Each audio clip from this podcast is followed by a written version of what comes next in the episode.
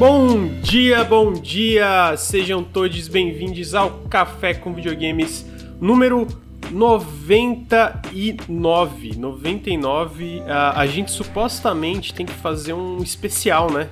Pro Café com Videogames número 100. Agora, pergunta se eu tiver alguma ideia.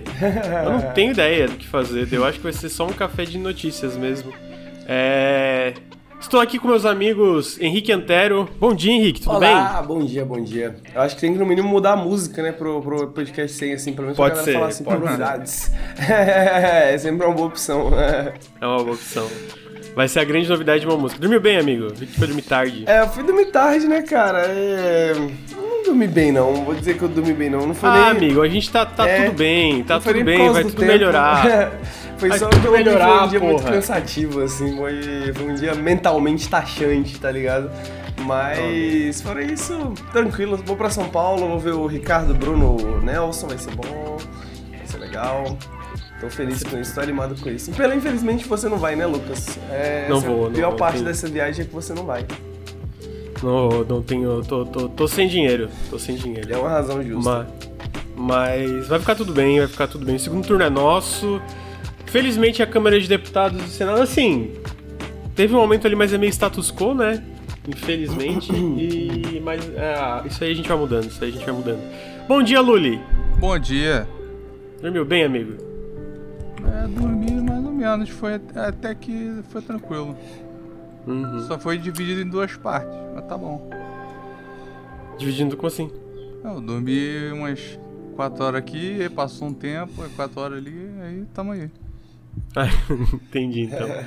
Ah, eu sou o seu host, Lucas Avadio. Eu sei que tá todo mundo aí com certos ânimos pra baixo e eu entendo, né? É, comentaram aqui no chat, por exemplo, porra, Sérgio Moro eleito, tem coisa que é. É muito triste, mas teve muita gente boa eleita também. É, então eu tô, tô tentando focar no positivo dentro do possível. É. É, porque fora isso, Faz o L. não tem jeito, né? É só. É radicalização. Essa é a solução de- desse tipo de problema. Não tem. Não tem eleição que, que vá na raiz é, é, do problema que é esse capitalismo, né? É, se Ah, não tipo tancarmos o né? Brasil, né? Se não tancarmos o Brasil, qual que é a nossa chance, né, velho? Então, tem que tancar o Brasil, não tem como, velho. Mas eu, eu não tô, eu não tô, eu não tô desanimado. Eu vou falar que ontem me chocou algumas coisas, mas depois que passou o choque, eu também vi muita coisa boa e, pô, papo reto, mano. Papo reto, eu tô falando, eu moro em Criciúma. Criciúma é um antro bolsonarista. Eu disse, pô, eu vou segundo turno com camiseta do PT, mano. Quero ver alguém me dar um tiro aqui, mano de arrombado. O Ega É. tava aí com a camisa do, do Atlético não apanhou, pode ir com. É, mas vai ficar, vai, vai, vai tudo melhorar. Vamos lá, gente, vamos lá. Santa Catarina é uma desgraça. Pô, eu fiquei Então- triste com o Rio, cara. O Ah, pô, foi aquele puta fudido lá, que né? pariu. É. 60, Não, amigo, 60 Santa Catarina, Pô. o, o- É porque. A, É porque a- aí que você que- não tinha esperança nenhuma. Aqui eu tava, porra, vai que. Mas não tinha vai que, foi de lavada. Puta É, então, merda. o lance é que o Datafolha. Ele errou em algumas coisas, né? Até porque o Datafolha não conta. É, Datafolha. Os institutos de pesquisa não contam coisas como abstenção. Enfim, ele- eles fazem as perguntas, de acordo com as perguntas, eles montam a pesquisa. É isso que acontece, né? Aí, se for ver, a, a margem de erro eles acertaram no Lula, mas eu acho que muita coisa de voto útil, na verdade, é, é, é, foi vantagem pro, pra Bolsonaro e bolsonaristas, né? Então, tipo, porra, aqui, cara, era uma disputa acirrada entre o governador Moisés, é, o, o Moisés, né, e o Jorginho Melo, do PL, que é um. Uma desgraça esse Jorginho. Os números E engraçados eu- me traíram novamente, cara. Né, então, e aí eu fui de, de Moisés pro, pra voto útil, tá ligado? Eu fui de Moisés pra voto útil. E ele não. Né? Eu, eu pensei, porra, cara, o Moisés não é bom, mas o Jorginho não dá, mano. E aí o que aconteceu? O Jorginho foi com 30 e poucos por cento. E quem foi pro segundo turno foi o Décio, mano, do PT, com 17%. E aí isso me entristece por quê? Não pelo Décio do, do PT ir pra, pra segundo turno, mas é porque eu acho que o Décio não tem chance contra o Jorginho. Porque eu conseguia ver a galera do PT votando no Moisés, mas eu não consigo ver a, ga- a galera do Moisés votando no, no, no Décio, tá ligado? E aí, porra, o cara do PL vai governar Santa Catarina, né? Então. É, Mas eu ainda, pô, segundo turno eu, eu, eu tô confiante que vai ser do Lula ainda. E eu sei que isso não, não é a única coisa que importa, né? Eu acho que tem alguns, go- alguns governos aí pra segundo turno que a gente pode ainda ter surpresas positivas. Agora, realmente, a parte da, da Câmara de Deputados e do, do, do Senado, especialmente do Senado, foi uma tristeza. Dito isso, foi uma tristeza que não é tão longe do status quo do Brasil, tá ligado? Tirando É. pontos muito específicos da história do Brasil, o status quo sempre foi meio triste, tá ligado? De, beleza, antes era o Centrão, mas o Centrão também é uma merda. Era ba- basicamente quem tinha dinheiro ganhava o voto do Centrão, né? Então, depois do choque, eu, eu tô tentando focar, sabe, em pessoas boas que foram, por exemplo, porra, o, o- na, em São Paulo, né? Beleza, teve muita gente bosta que o Boulos foi o maior deputado federal, né? De São Paulo, beleza, isso não é o bastante porque depois você vai ver a Carla Zambelli, etc. Mas sei lá, mano, o Eduardo Bolsonaro perdeu um milhão de votos, tá ligado? Tipo, eu, eu não consigo não olhar isso e pensar, porra, top. Eu, é muito candidato do PCB, cresceu. fo- teve eleição, teve de fato cadeira é, ali. Mas sabe, ver esse crescimento eu acho também uma coisa é, positiva e não adianta, né? Tem que ser o lance da radicalização, tem que ser é, ação popular e no fim, do dia pra noite esse tipo de coisa não muda, apesar de que queria que mudasse. E pô, a Erika Hilton, exatamente, pô, foda pra caralho, tá ligado? Então, tô tentando focar nisso. Eu sei que talvez seja muito. Uh, ah, tipo, não tô ignorando a realidade, mas eu tô tentando focar nisso. E, pô, realmente eu tô. Tô na base do ódio, mas é um ódio. Um, um famoso ódio do bem, tá ligado? Porra, ódio do bem, mano. Quero que essa. Quero que a gente pegue esse segundo turno e depois vá arrumando o resto. Justo, justo. Boa análise, boa análise. O Henrique tá muito triste, mano. O Henrique tá muito triste. Foi muito tô- ruim aí no, no, no, no Distrito Federal? Pô, Foi horrível, cara. Foi, Foi horrível, horrível. foi horrível. Damares, Ibanês. Horrível, horrível, horrível, horrível. Mas o DF é o, mesmo, é o que o Lucas falou mesmo. Tipo assim, o DF totalmente esperado, tá ligado? Totalmente esperado. É, e Santa Catarina também, mano. É uma desgraça aqui. Tipo, teve uma mulher chamada Júlia Zanata que, puta, mano, é, é muito ruim ela. É muito ruim. E o, o- o- E foi a deputada mais votada aqui da, de, de, de Criciúma, tá ligado? aquele deputado cara do vídeo, ele era candidato ao quê? O que viralizou do teu? Tu traísse teu irmão de maçonaria pegando a esposa Meu Deus, eu no não horário vi do essa, cara. expediente. Eu não vi essa, mas preciso Tu ver, não velho. viu, não? Preciso Foi ver. aí, Granja. Ah, é aqui? Eu não, eu não Eu vi acho isso. que foi aí, pô. Ele, ele falou que o, o outro cara traiu o irmão de maçonaria pegando a mulher dele no, no, no expediente de trabalho na prefeitura, sei lá. Caralho.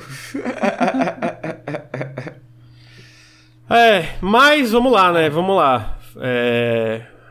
Focar, ne- tentar focar nisso. Eu tô tentando, né? Focar nisso. É, a gente, E- a gente teve, tipo, é, dois deputados aqui no DF que foram bem votados, um do e um do PT, se eu não tô enganado.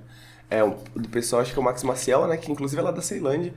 É, e o outro eu não lembro, mas é, é- é isso que você falou, né, velho? Tipo assim, tem que focar nas pequenas vitórias pra, pra, pra esquecer das, de- da derrota global, tá ligado? Uhum.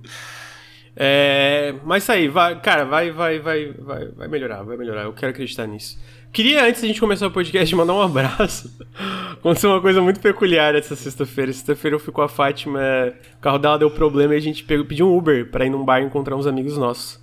E aí a gente tava conversando no Uber, tal, tal, aí, né, falando da, de eleição e tal, mas aqui pegando Uber, tu sempre fala de eleição meio, né, Cabreiro. que é Santa Catarina, né? Santa Catarina, gente. Aí na hora que a gente chegou no bar, o. Fala, bom, é, bom final de semana, tal, tal, pro Uber. Aí o Uber, pô, eu escuto lá o podcast do Nautilus, curto muito teu trabalho, vivo escutando café, é. É, andando, é, andando de Uber aí pela cidade, então eu queria mandar um abraço pro Rogério Neto aí, que foi, nossa, Uber foi muito querido. Eu fiquei muito sem jeito, então desculpa se eu reagi tipo, com vergonha, porque eu fiquei com vergonha que eu não sei reagir nesse tipo de situação. Mas um abraço, foi, foi muito querido e, e é isso. ah, Um abraço pro Rogério. E eu, não- eu não sei, eu só, só mandando um abraço. Eu não, eu não sei reagir a esse tipo de situação. Porque eu tava comentando com o Henrique um pouquinho antes de entrar. Por exemplo, já aconteceu uma coisa tipo na BGS, que, sei lá, BGS, sabe? É uma cidade maior. Mas aqui em Criciúma não esperava acontecer, então é, me pegou de surpresa. Só fiquei um abraço e, e, e obrigado aí Forte pelo- abraço pelo- aí. Boa corrida Ah. aí, tá- deve estar no. É, a, a- foi a Fátima, né? Ela deu cinco estrelas e deu aquela a gorjeta top também, que até dá pra tudo, né? Dá a mais além da corrida, né? Uh, então é isso, agora eu vou dar os recadinhos antes da gente entrar na, na pauta. Queria lembrar que o Nautilus é financiado coletivamente. Se você gosta do nosso trabalho, considerem apoiar em apoia.se barra Nautilus ou picpay.me barra canal Nautilus. O apoio de vocês faz muita diferença. Perdão, só um segundo.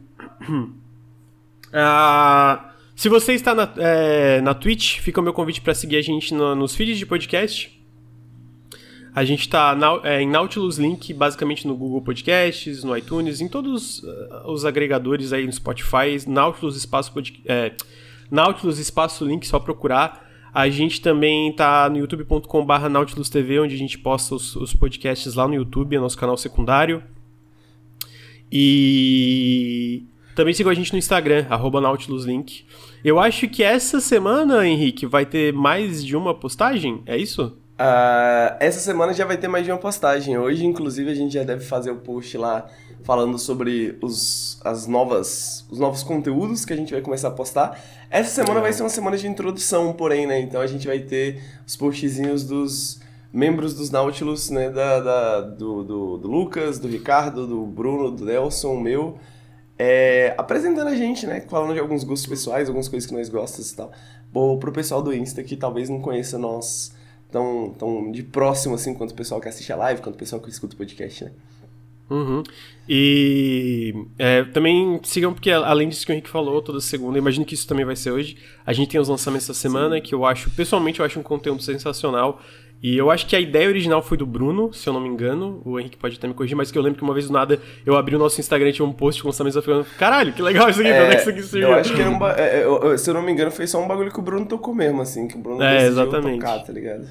E. Uh, e, pô, então sigam lá, vai ter mais coisas ainda, a gente tá planejando bastante coisa. E finalmente essa semana vai começar, né? Uh, esse vai ter mais postagens e tal. Até umas. É, essas aí, dessa semana especificamente, eu acho que vão ser mais engraçadinhas, né? Uh, e se você está no feed ou em qualquer outro lugar, sei lá, ouvindo nosso podcast, sigam a gente em twitch.tv barra nautiluslink, a gente grava o Café com Videogames toda segunda-feira entre as 9 e meia e 10 horas a gente entra ao vivo, o Periscope toda sexta-feira à tarde, que é o podcast que a gente tá, sobre o que a gente tá jogando. Talvez não role Periscope essa sexta, não sei se tem que ter, Henrique. Porque vocês vão estar tá tudo na, na BGS. Não, é, tá não, a gente não vai, não vai precisar ter. Não, é, então, é especificamente faz essa um sexta do... como... Faz um do festival, pô. Talvez eu e tu topa fazer comigo, Lur? Porque Vamos, talvez eu time... A gente então... separa os jogos aí. Pode ser, então talvez role um periscópio aí do, do festival. Se não rolar o periscópio, porque sei lá, vai que eu tenho alguma coisa pra sexta, segunda-feira rola um café. Tá aí, o 100 é voltado no festival eu do Eu tenho uma tá ideia rolando. pro 100. Tem? Qual que é? Ou tu quer falar em off? Não, pode falar aqui. E se a gente faz o café 100 com notícia falsa? Cada um traz notícia. Que... Não, não, faz várias notícias falsas e uma verdadeira. E aí a galera tem que descobrir qual que é a verdadeira. é... Chegar com aquisição. Pô, é, se fosse isso. na época de E3, cara, ia ser muito bom. Porra, ia. Pô, mas daí a gente ia perder. A galera ia entrar, que isso? Pô, aconteceu isso aí da gente na brincadeira. É, gente. não, não é, ia poder é... publicar e tal. É. hum. Então sigam a gente aqui. Essa semana eu vou fazer muita live da, das demos do Steam. O, o Lur comentou, eu devo estar fazendo muita live. Vai começar o festival, que é o Steam. Em inglês é Steam Next Fest. Como é que é o nome em português? É um nome muito legal. É, festival vem aí, né? É, festival é, vem aí. É. Isso, então. Então vai ter. Eu vou fazer bastante, bastante live. Ah. Então acompanha aí, porque basicamente acontece, o vídeo de quinta já tá pronto, o próximo vídeo que eu vou trabalhar é para sexta que vem. Então tem um tempo aí, né? E todo mundo vai estar na BGS, né? O Henrique, o Ricardo, o Bruno e tal. Então, como o vídeo de quinta vai estar pronto, eu vou tentar focar um pouco mais em live e aproveitar o festival que tem muita demo. É... Enfim, os recadinhos dados, eu quero agradecer os subs que a gente teve. Então, muito obrigado, Dreire, pelos 4 meses, 16 meses no total de sub. Vladersons pelos 24 meses. Obrigado por ocuparem esse espaço informando e trazendo consciência de classe. Que isso, fico lisonjeado por, por esse elogio. Muito obrigado. É, Gotinha Underline 22, primeiro sub no canal. Muito obrigado por esse sub, gente. Tô achando engraçado o nome. Achei.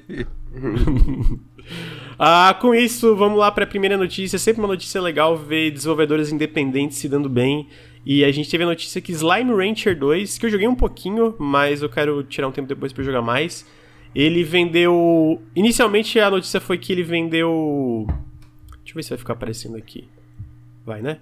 Ele vendeu 100, mais de 100 mil cópias em menos de 6 horas. A expectativa do estúdio eram 100 mil em 24, então foi muito além, né? E o update que eles deram depois foi mais de 300 mil cópias em menos de uma semana.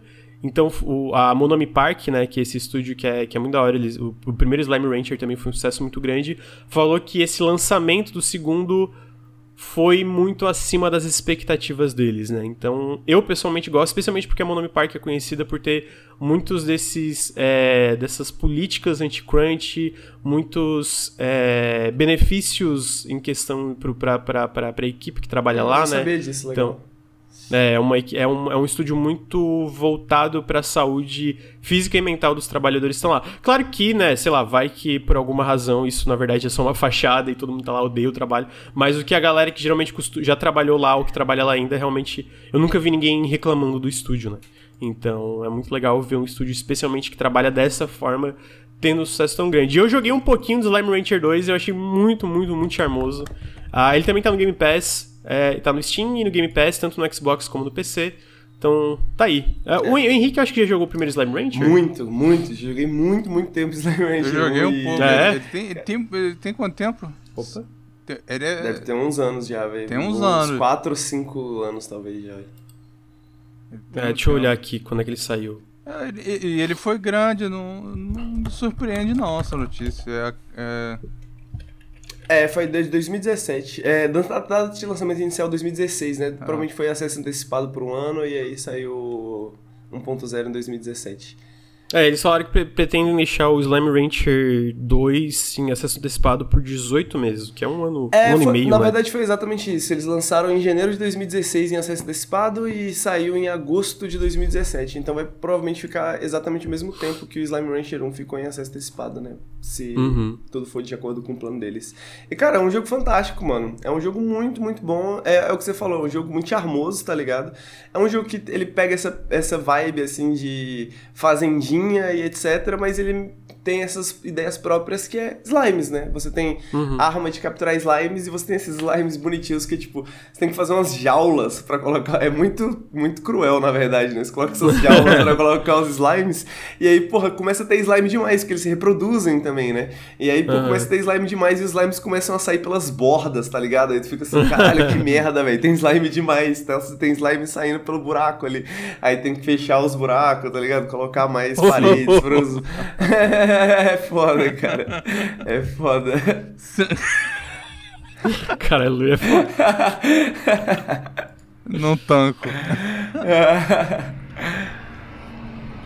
É, então tá aí, eu, eu, eu fico feliz com esses sucessos de, de empresas independentes. E no caso da Monomi Park é realmente independente, né? Não é aquele fake independente, digamos assim, que também fico feliz com esse sucesso dessa gente, sei lá, o pessoal do Gato Roboto que tá desenvolvendo o Gumbrella aí e foi bem sucedido, também fico feliz, mas entenderam a diferença, né? É legal ver um estúdio realmente que não, não tem nenhum financiamento externo e, pô, que não é fácil, né? Não é fácil manter uma empresa assim. Então eu fico feliz per- pelo, pelo sucesso do jogo. É... Olha, podem, podem me chamar de quinta série, mas o Henrique fez de sacanagem. quando quando o cara fala tem que fechar o buraco se- porque tá com muito slime, porra. Pô, pior que foi sem querer, cara. Então, tá aí, sucesso de Slime Rancher 2. Então, seguindo o sucesso de jogos independentes, eu trouxe alguns Kickstarters que eu achei legal, que tá indo super bem, é, jogos indies ali que estão super bem no Kickstarter, alguns jogos interessantes. O primeiro é um jogo chamado Hollow Body, é, que é, cara, basicamente um Silent Hill-like do desenvolvedor de Chasing Static. Ah, ele tá no Kickstarter agora e ele, eu acho que o desenvolvedor, ele, tipo... Como ele já, ele já lançou vários jogos solo, né? Então ele tem essa experiência com, com a parte de, de ah, vou fazer, enfim, qu- qual é o tempo e qual é o budget que ele precisa, basicamente, né? E aí ele já ele lançou esse Kickstarter do, do Hollow Body, que é basicamente bem na vibe de Silent Hill, terceira pessoa, câmera fixa, ah, e o jogo já tá... Deixa eu achar aqui quantos que tá no, no, no Kickstarter especificamente que eu... Aqui. Ele tinha a meta inicial a de Pra quem não, para quem tá vendo ao vivo, né, tá na tela agora o, o jogo, ele tinha até a meta inicial de 15 mil Putz, cara, eu sempre fico na dúvida se é, libras ou libras euros. esterlinas, GBP. Libras esterlinas, obrigado, amigo. Ele, tinha, ele mete inicial de 15 mil libras esterlinas e já está em 27 mil, 28 mil praticamente libras esterlinas. Ah, então ele conseguiu vários desses é, stretch goals, né? É, a então... última stretch goal é com 30 mil libras, né? Então tá bem perto da, da, da de, de bater todas, as, pelo menos todas as stretch goals que tem anunciadas até agora, né? Sim. É, então esse é o Hollow Body, é, já, né, já, tem, já tá sucesso. O último Stretch Go é uma localização inspirada um pouco em Silent Hill 3. Pessoalmente, pô, achei a estética muito da hora. Eu, eu, eu reforço, câmera fixa é uma coisa que eu espero que volte. A, a gente até teve uma discussão disso semana passada. Eu acho que. Eu, Tava Hillary? Não, era Não, eu, tava no periscópio, né? Não, foi aqui no não. Pérez. Não, foi no periscópio. Foi no periscópio que o Ricardo tava falando que ah, a câmera fixa não precisa. Porque, né, sei lá, muitas desenvolvedoras acharam outras formas de adaptar o sentimento da câmera fixa. É... E aí tava falando sobre Silent Hill 2, né? Mas ele. Não, desculpa, Resident Evil 2 Remake. E ele falou: ah, mas o sentimento pode ser diferente, mas e aí para mim é isso, né? Não importa se a, a, a adaptar certos sentimentos ali, tipo, cer certas ideias, né, do que que câmera fixa representa, conseguem ser transportados para outro estilo, o sentimento nunca é o mesmo. E para mim, videogames são sobre o que a gente sente jogando. Então não importa se talvez seja necessariamente melhor ou pior, o fato é que o feeling da parada é diferente, o que, que tu sente jogando é diferente. Sim. E esse né, então eu acho legal us usar a câmera fixa. Não precisa ser sempre. E eu não sei se. Na verdade, talvez eu esteja falando besteira, eu acho que ele não é 100% câmera fixa esse jogo, ele tem momentos de câmera fixa. É, é o que parece. Parece que os momentos mais internos, assim. Tu é, viu mais pra prédios. baixo? Tem, que tem uma cidade cyberpunk e, e tudo? É, ele parece que tem umas paradas meio sci-fi também envolvidas Hum. no, É, no- ele na, na deve dar uma parada. viajada aí. É, mas engraçado, Lucas, que a gente fal- comentou sobre isso sexta-feira passada no Periscópio. É, deixa eu só. des- Desculpa, bem rapidinho, Henrique. Aqui tá no no Kickstarter. É uma mistura de câmera dinâmica e câmera fixa, é isso mesmo. E. Pois é, a gente tá falando de câmera fixa na sexta-feira passada no Periscópio e, por acaso, né? ah, acho que foi sexta-feira passada ou faz. na outra, sei lá. É, por acaso, o Tim Rogers lançou. Foi na, é, foi na passada. Enfim, não lembro. Mas enfim, mas o Tim Rogers lançou um vídeo sobre Boku no Natsu Ya- Yatsumi. Ah, eu lembro que tu falou pra mim disso aí. É, e ele passa uma hora justamente falando sobre câmera fixa, né, cara? Ele fala uma hora falando sobre como Resident Evil fazia câmera fixa, como o jogo que ele tá analisando, que é o Boku no Natsu, que saiu três anos depois do Resident Evil 2, faz câmera fixa diferente, de às vezes de um jeito melhor do que o Resident Evil, e como que a câmera fixa merece mais. É, não só a câmera fixa, né, mas como ele, coloca que a câmera fixa tem uma ligação muito forte com os controles de tanque, né? Então, que tanto os controles de tanque quanto as câmeras fixas eram um- uma marca do PlayStation naquela época Uhum. e que isso foi se perdendo conforme, né, tipo assim, a gente foi buscando outras ideias porque a câmera fixa não estava funcionando para muitos jogos, para muita gente e tal. E ele dá umas ideias, né, de como a câmera fixa podia ser melhor e eu acho que é sobre isso, né? Tipo assim, por mais que a câmera fixa, em alguns termos, como o Ricardo falou, né, já foi superada, né? É, eu acho que esse é muito CG não- falar isso. É, muito, né? E eu, eu acho que é como o Lucas falou, mano, esse sentimento não, não, não tem como replicar né, de outra forma, a não ser que você crie novas ideias, né? A não ser que você bole novas ideias, tipo assim, pô, vamos misturar câmera dinâmica e câmera fixa, né? Vamos pensar em novas maneiras de colocar essa parada. E eu acho que esse jogo aí meio que indica um pouco isso, né? Pô, vamos ter câmera fixa, vamos ter uma parada bem inspirada nesses jogos dos anos 90, mas vamos meio que fazer uma parada pra 2022, pra 2023, né? Pra 2024, Uhum. sabe? É, e, e eu acho que é isso, sabe? Tipo, não, não- quando eu falo que tem, eu acho que câmera fixa tem seus usos, eu não acho que tem que ser exatamente como era lá atrás, mas eu acho que tem espaço. Eu acho que tem espaço. E tem espaço pra experimentação, tá ligado? Sempre tem, né? Porque muita coisa, conforme a gente foi é, é, usando novas tecnologias no 3D e várias outras coisas, foi sendo deixada pra trás, né? Pela, pelo novo. Vamos, ah, vamos usar o novo, até porque, né? O novo era todo. Era, o novo. Era, pô, a gente tem tanta coisa pra explorar aqui, vamos, vamos explorar isso aqui. Agora, hoje, pô, dá pra voltar pra esses conceitos e explorar de novas formas, até porque muitas das barreiras tecnológicas que existiam lá atrás não existem mais, né? Então tem coisas. Agora é, dá é, pra usar a câmera fixa mais como uma escolha estética mesmo, né? Exatamente, mais como uma escolha a estética do que uma necessidade. também a- ao desenvolvimento e tudo, e, e o- e o tempo das coisas, né? É, é, é menos ruchado se você pegar o todo, sabe? Para algumas empresas é, sempre vai ser. Mas assim, não dá nem pra culpar a galera que matou o- o- a própria câmera fixa, o cenário pré-renderizado, porque se você pegar é, as vendas em 2000 e 2001, que foi essa foi a grande virada mesmo com o PS2 e tudo. Cara, muito jogo 2D né, de, de PC foi pros caralhos, assim. É, o, mas, o, total. O Tim Rogers, ele especificamente cobra o Shinji Mikami no vídeo. Ele fala assim, Shinji Mikami, you dropped the ball. Tá ligado? Ele, ele fala que Shinji Mikami, você devia ter passado um pouquinho mais de tempo pensando nos controles de tanque, que ele fala que se os controles de tanque do Resident Evil 2 fossem um pouquinho melhor, talvez a gente estaria jogando controle de tanque até hoje, tá ligado?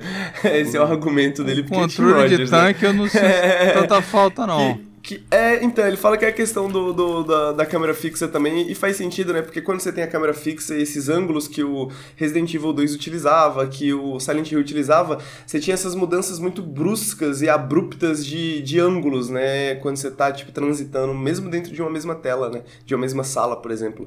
Então você precisava dos controles de tanque para você meio que ter essa continuidade, né? Quando as câmeras mudavam, você ter essa continuidade de, de continuar andando para frente, né? Já que você já estava estava andando para frente. Que é uma parada que, por exemplo, Final Fantasy ele cita também, mas Final Fantasy é um bom exemplo de. Você tá falando de pré-renderizado também, né?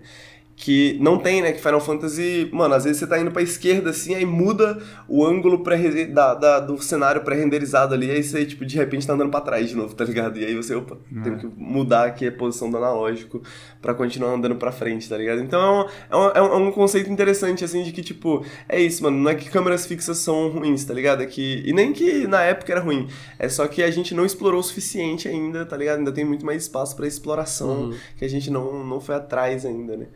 Uhum. É, total. Eu acho, que, eu acho que é isso, tá ligado? Eu acho que existem. É, experimentação nos videogames leva a, a muitos jogos, conceitos. Porra, que a gente. Sabe, tipo, brotar um jogo, ah, esse jogo tá pegando aquele conceito que nem tipo, parou de ser utilizado lá atrás e trazendo de formas novas. E tem muito jogo que brotou assim, que trouxe gêneros de volta, que trouxe coisas de volta, que acabou sendo fantástico. Ah, eu tenho esse que eu mostrei agora, o Hollow Body, mas agora, final do mês, da, de outubro, dia 27, sai o Signalis, que também é câmera fixa, e porra, a demo foi absurda, muito boa. E também, curiosamente, no caso do Signalis, ele pega um pouco de controle de tanque, hum, e, pô, é, é, é e que também eu acho que por caso específico do Signalis também funciona muito bem. O próximo jogo que eu quero mostrar também, eu trouxe três jogos Kickstarter que eu quero mostrar. Esse segundo jogo aí? Pô, incrível. O nome do jogo, o nome do jogo é chamado The Big Catch. Cara, ele é um jogo de plataforma 3D Uh, inspirado por clássicos do passado, né? E Também. Uh, sabe, é basicamente sabe que, que eu achei esse jogo? O que, amigo? Combinação de Mario Sunshine, uhum. Psychonaut e e Sly Cooper. Eu, eu, hum, eu, lembro... eu, eu vou, eu, eu, vou deixar, eu vou deixar o Lucas terminar de falar sobre o jogo, mas, mano, essa comparação com o Mario foi a primeira coisa que eu pensei também, o, o Luiz. E, tipo, é, é, essa vara não lembra a questão do, do Flood? É, não só a questão do Flood, mas. Já que a gente tá aqui, né? Porque o, a, a página da Steam do jogo fala que é um 3D platformer tudo sobre tight expressive movement, né? Tipo, movimento expressivo e maneiro, né? E, mano, eu acho que o, o Sunshine é um dos meus Marios favoritos. E é um das... E o Mario 64 também. Mas uma das razões é essa, uhum. né? Que eu acho que Mario, ele foca muito em ser um... Principalmente os Marios antigos, né? Hoje em dia talvez ainda, mas, enfim. É, não joguei é, os vários 3D plataformas antigos focam muito nessa questão de movimento expressivo, né? De tipo assim, mano, tem muitos movimentos no Mario que são absolutamente desnecessários para você fechar o jogo, tá ligado? Então, tipo assim, você pode zerar Mario 64 e Mario Sunshine sabendo 50% do moveset tá ligado? Basicamente. Porque, tipo assim, muito dos movimentos mais legais do Mario, eles não estão lá necessariamente para você fazer uma parada. Eles estão lá justamente para você se expressar, justamente para você ter esse movimento expressivo, né? Que é uma das é. paradas favoritas para mim no, nos, nos, plataformas 3D. Pá, e falta. o The Big Cat parece muito isso, tá ligado? Tipo assim, sabe aquele jogo 3D plataforma que você sai andando por aí só porque é divertido andar por aí, tá ligado? Uhum. Tipo, quero fazer essa parada só porque é legal. E não, tipo assim, porque necessariamente pra chegar ali ou coletar aquela parada, tá ligado? Tipo assim, mano, é só gostoso Sim. de. O desenvolvedor, evidentemente, assiste speedrun de Mario 64, né? Ah, é verdade. Esse Clara, deve ser claramente. bem focado. Né? E o, o, outro que eu tava pensando, é, que aí foi passando ali, o... Ele tem um pouquinho de Zelda. Você não achou? Tem, tem uns quebra-cabeças assim, parecidos, umas partes que ele dá uma Qual, quebrada no ritmo. É, ele puxa pra uma parte aberta. É. É, então, eu acho que a parte que lembra talvez Zelda outra- é a parte do, dos Do, do dos chefezinho, o É, quebra-cabeça. Mas, então, só, só pra eu pô, complementar tem pra quem até- tá ouvindo... Eu pensei deve- até em Prince of Persia, que se for ver o trailer, tem um maluco girando assim no, no bagulhinho, igual no Prince of Persia Sands of Time, tá ligado? Que você dava aqueles girinhos assim, andava na parede, tipo, segurava no bagulho e girava. Então até isso tem, né, velho? Então, mano, eu acho que eles é, parece realmente um jogo muito foda, papo reto. Ah, então ele tá com a meta de 87 mil dólares no, no Kickstarter, já bateu 85 Já mil, bateu? faltam 8 dias. Faltam 12 dias, ah, então falta tipo 2 mil. Eles vão conseguir bater a meta, né? Ah, e ele é basicamente assim, visualmente, sei lá, parece uma pérola perdida do, Dreamca- do Dreamcast, só que com visual que a gente Porra, nem fala. Lembra de como era do que realmente como era, tá ligado? Tipo assim, a gente olha, ah, era assim, e aí é, na- é a nossa memória nostálgica da parada. Então esse jogo de plataforma é 3D, como falaram, com esse lance de movimento expressivo, onde você tem uma vara de pescar, e essa vara de pescar também é muito usada pra movimentação, né? Então, tipo, tu joga a vara de pescar e, tipo, um, tem uma parte que mostra ele, tipo, prendendo numa criatura na areia e a criatura da areia carregando ele meio que surfando junto com a, com a vara de pescar, assim. E a vara de pescar usa- sendo usada como grappling hook. Tem esses chefes que eles comentaram, então tem parece ser um combate bem interessante, né? É, cara, sério, sinceramente parece espetacular. Parece muito foda. Então eu tô feliz que basicamente já, já quase atingiu a meta, né? Vai Ué, ele, atingir. ele, E ele não é- ganhou nenhum daqueles fundos, não? Pra, pra Eu, apoio? eu nem sei talvez eles nem tentaram, né? Epic Grant, sei lá. Ele, ele, porra, ele tem que chegar algum apoio dele. Tá muito maneiro. Tá muito Uhum. maneiro.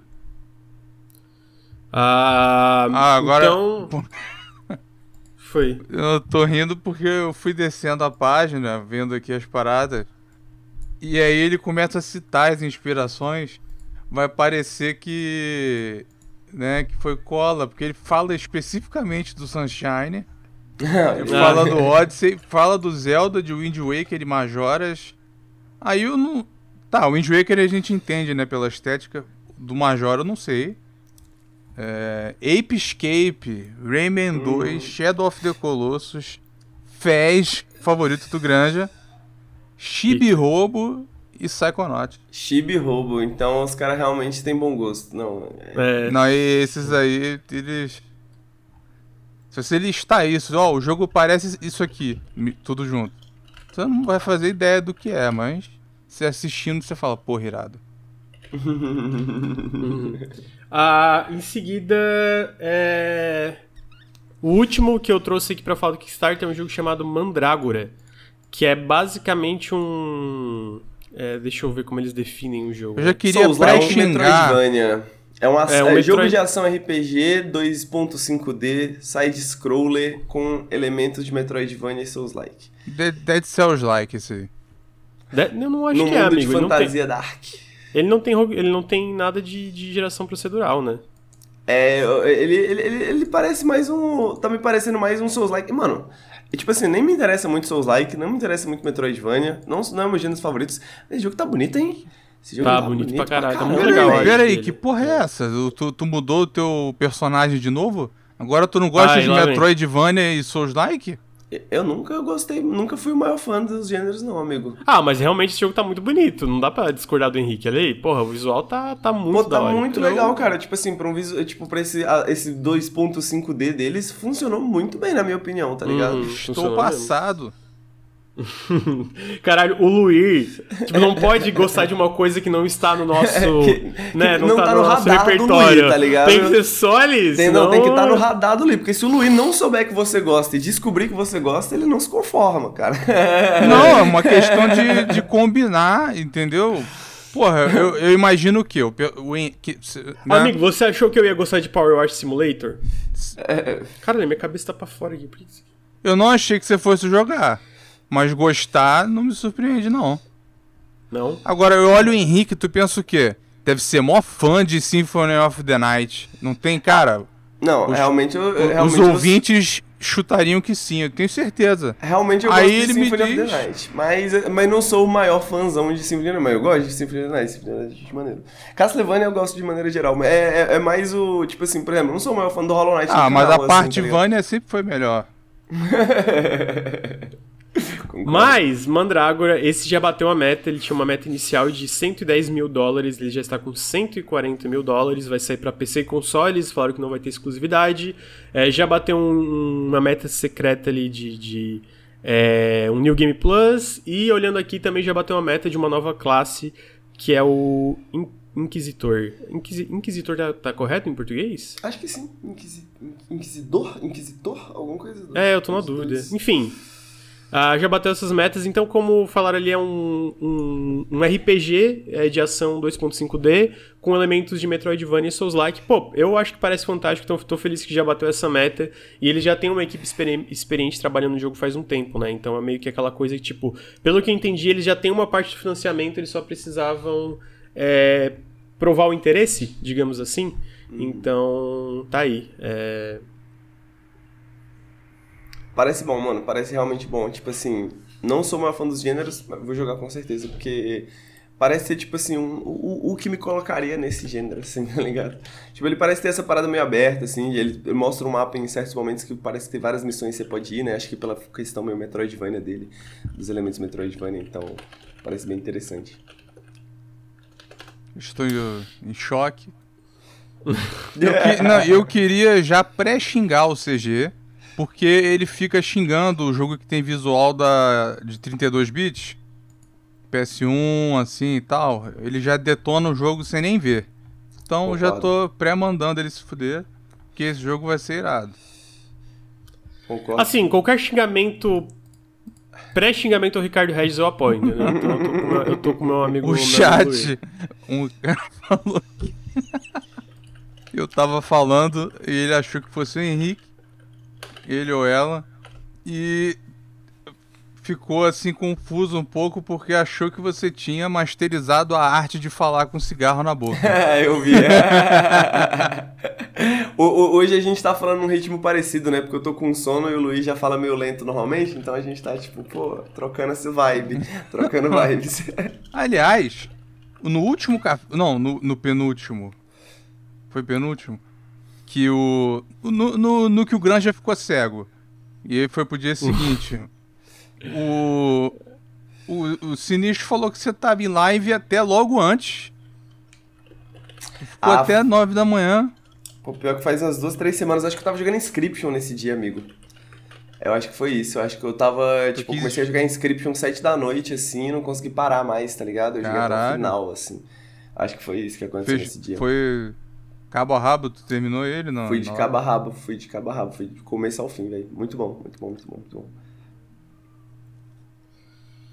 Então, é, tá aí. ah, mais um Kickstarter legal. Agora a gente vai pra um jogo que eu quero que o Henrique me explique, que a empresa League of Geeks, que eles lançaram Armello, é um jogo relativamente conhecido até. Eles anunciaram um jogo chamado, deixa eu olhar aqui o nome que esse nome sempre me pega aqui. Solium Solium Inferno. Infernium. E o Henrique tá muito hypado pra esse jogo, então eu quero que ele me explique o que que é esse jogo por que Irmão. ele tá tão hypado. Meu irmão, se eu puder. Se eu... Lucas, me dê um momento aqui agora, porque ontem, me preparando para o café, eu fui reler o... de como eu descobri Solo Inferno lá em 2009, tá ligado? 2010, um bagulho assim. Que foi através de um diário do Rock Paper Shotgun que eles jogaram a versão original de Solo Inferno, que é um design de um designer chamado Vic Davis. É, eles jogaram no Rock Paper Shotgun e fizeram meio que um diário da história, porque é um jogo multiplayer de estratégia, basicamente, que acontece, acontece no caso deles ao longo de várias semanas. Enfim, Vic Davis é esse designer, ele fazia esses jogos digitais que pareciam muito com jogos de tabuleiro, e eu acho que ele é um cara que ele foi muito muito maltratado pelo tempo e pela história, tá ligado? Porque ele fazia esses jogos digitais com vibe de jogo de tabuleiro antes da renascença dos jogos de tabuleiro. Né, antes dessa segunda era de ouro dos jogos de tabuleiro que a gente tá vivendo nos últimos 10, 15 anos, tá ligado? Então, tipo assim, ele basicamente não tinha público naquela época, sabe? E eh, antes de, de ser anunciado, inclusive, eu tava pesquisando sobre ele e eu descobri que ele parou de fazer jogos, basicamente. Ele foi pro jogo de tabuleiro, falou que ia parar de fazer jogos digitais, mas ele basicamente largou o game design de maneira geral por um tempo, assim, eu não sei o que, que se ele tá envolvido com, com, com essa versão que vai sair nova ou se não tá, mas enfim. Armello, já por outro lado, é um jogo do League of Geeks, que é uma empresa que. é- Eu joguei um pouquinho de Armelo, devo ter jogado umas duas horinhas contra. Amigo, enquanto tu explica, eu vou fazer um xizinho, tá? Demorou. O Eu Armelo é joguei- aquele de porrada de coelho? É basicamente ele, é tipo, ele parece um Civilization de coelho, basicamente, tá ligado? Não só de coelho, mas de outros bichinhos fofos também, né? Tipo, tem um. Acho que tem um- uns lobinhos, sei lá. É, e eu joguei pouco, mas ele virou meio que um cult classic, né? Ao longo dos anos, os anos foram passando e mais pessoas foram falando, cara, Armelo é melhor do que as pessoas deram crédito pra ele no começo, tá ligado? Tipo assim, no lançamento e tal. Justamente também porque é uma Ah, eu tô, eu tô Armelo. injusto, eu tô confundindo, não é isso não. É, ele não tem nada a ver com Civilization, não tem nada a ver com Civilization. Só que se você olhar assim, você vai falar assim, ah, Civilization. Não, não, é porque move- eu tô confundindo. Tinha um que era É. de, de luta 3D, uns coelhos se, porrando. Tu não Hum. lembra desse?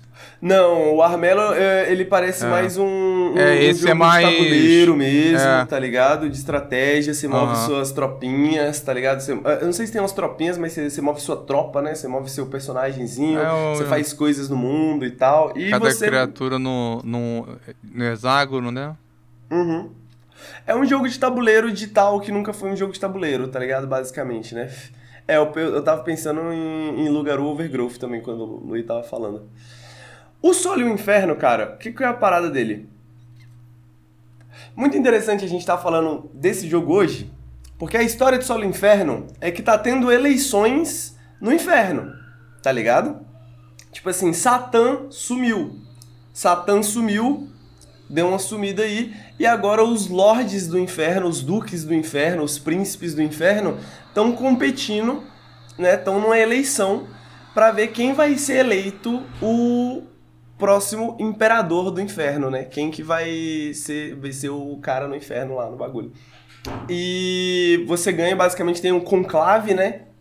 Que é esse grupo, é o, o grupo lá que tá, que é a cargo dessas eleições, de quem que vai, vai ser no inferno, e eles levam uma certa quantidade de turnos pra decidirem quem que vai ser o líder do inferno, e você, enquanto isso, você vai fazendo o seu jogo pra ganhar prestígio, né? Ganha, no final das contas, quem tiver mais prestígio. Quando acabar o- o- os votos, quem tiver mais prestígio ganha. E ele é um jogo multiplayer, né? Ele é um jogo pra você jogar com outros jogadores. Qual é a pegada dele? Qual é a diferença dele? Como você tá no inferno e a aristocracia do inferno tem suas regras, você não pode simplesmente sair atacando seus amigos. Você precisa de uma vendetta, né? E o que que, como é que você faz pra conseguir uma vendetta? Eu falo pro Lucas, Lucas, bacana aí sua tropa. Por que que você não me dá ela assim como um Vai uma- tomar no cu, por uma que que eu vou dar minha fé? Aí o Lucas fala, vai tomar no cu. Aí eu falo assim, ah é? Rapaziada do Conclave, olha só, o Lucas me insultou, então eu vou entrar em guerra Ih, contra deu- ele, tá ligado? E aí você entra... Tô brincando, amigo, que e isso? aí você E aí você tem a vendetta, né, que você pode pedir uma meio com a recompensa. Não, vou entrar em guerra pra roubar um lugar do cara, vou entrar em guerra pra matar uma unidade do cara, tá ligado? Você vai fazer essas paradas. Então, Todo a bagulho do jogo é que ele é esse jogo de estratégia que se resolve ao redor dessas regras aristocráticas, tá ligado? Teve, De teve como o mais algum jogo desse que também teve isso, com a mecânica de casus belli, né? Até o Civ 6 Eu acho que é o- experimentou com isso, não Eu foi? acho que você tá pensando no naquele jogo da Paradox que Crusader Kings, né? Crusader Kings Ah, é verdade. parada de que você pra- Isso, você isso, não pode isso. só entrar em guerra e fazer essas paradas, você precisa de uma causa bellis, então você precisa meio que gerar essas causas bellis. É. Só que, é, qual que é a parada, mano? O jogo tem um sistema de comunicação interno também, né? E não só isso, mas pelo menos a versão original, ele tinha um bagulho de você jogar por e-mail. Então eu fazia, eu faço meu turno, aí eu mando pro Lucas, aí o Lucas Ainda faz o turno existe dele, comunidade disso. Manda pro bagulho. Ainda existe comunidade o dele. Civ E tem disso- comunidade assim. Só tem- que ele tinha um sistema interno que possibilitava isso, né? E o jogo é, feito ao redor disso. Por quê? Porque, tipo assim, o jogo você pode conversar com os outros jogadores, fazer acordos diplomáticos e quebrar esses acordos diplomáticos. Eles só valem na sua cabeça, tá ligado? Então eu posso falar, pô, Lucas, olha o Ricardo aí crescendo, mané. Pô, se, se você fizer uma demanda pro Ricardo e eu fizer uma demanda, ele não vai conseguir lutar contra nós dois ao mesmo tempo. Vamos sacanear o Ricardo, tá ligado? Aí a gente sacaneia o Ricardo, mas enquanto isso eu vou lá e sacaneio o Lucas também e traio o Lucas, porque é o inferno, meu irmão. Lordes do inferno não tem moral, entendeu? Os caras não têm ética, os caras, mano, é, é, é trairagem o tempo É inteiro tudo mesmo. Bolsonaro. tá ligado? Então é esse o jogo, mano. É meio que Brasil 2022, assim. Quem vai. É a, quem vai a expansão, a primeira expansão é é BR. Ele tem muitas mecânicas, tá ligado? Ele tem muitas mecânicas internas mais complexas, assim. O combate é até que bem simples, mas aí você equipa itens no, no, nos seus personagens. Ele. Uma parada que ele. A vibe do jogo é que mesmo a pessoa que tá perdendo, ela sempre tem um jeito de sacanear os outros, tá ligado? Por exemplo, um dos perks. Só pra dar um, um exemplo de mecânicas, né? Um dos perks que você pode pegar iniciais, que é bem caro, é você. É, o poder atrás do trono. Que basicamente é um objetivo secreto que se você terminar o jogo como um vassalo de alguém, você na verdade termina em primeiro. Porque o que que acontece? O jogo tem essa mecânica de que você vê que tá perdendo, e se você tem alguém que faz fronteira com você, você pode se tornar um vassalo dessa pessoa. E aí, se essa pessoa ganhar, você fica em segundo, tá ligado?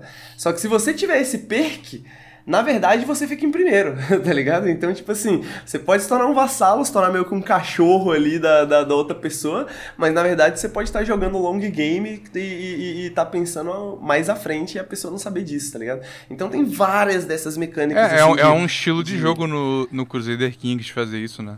Exatamente, exatamente. Então, tipo assim, mano, ele é muito. Ele é, é, é, é, um bom exemplo, na verdade, de Crusader Kings nesse sentido de pensar em algumas das mecânicas. Eu nunca tinha pensado nisso, mas pensar em algumas das mecânicas de politicagem do Crusader Kings meio que atreladas a um jogo multiplayer de tabuleiro, tá ligado? Com bastante informação secreta e jogo social, né? Jogo social, que é algo que hoje em dia a gente tá mais acostumado, assim, né? Tipo, Among Us, né? Umas paradas assim, mas que na época, quando saiu isso aqui em 2009, mano, ninguém ninguém tava pensando nisso, tá ligado? Ninguém tava fazendo é. isso. Por isso que eu tô tão animado com o remake do, do, League of Geeks que vai ter de Sol e o Inferno. Eles falaram também que é um dos designs favoritos deles, que eles sempre gostaram de Sol e o Inferno, que o Armelo teve influência de Sol e o Inferno.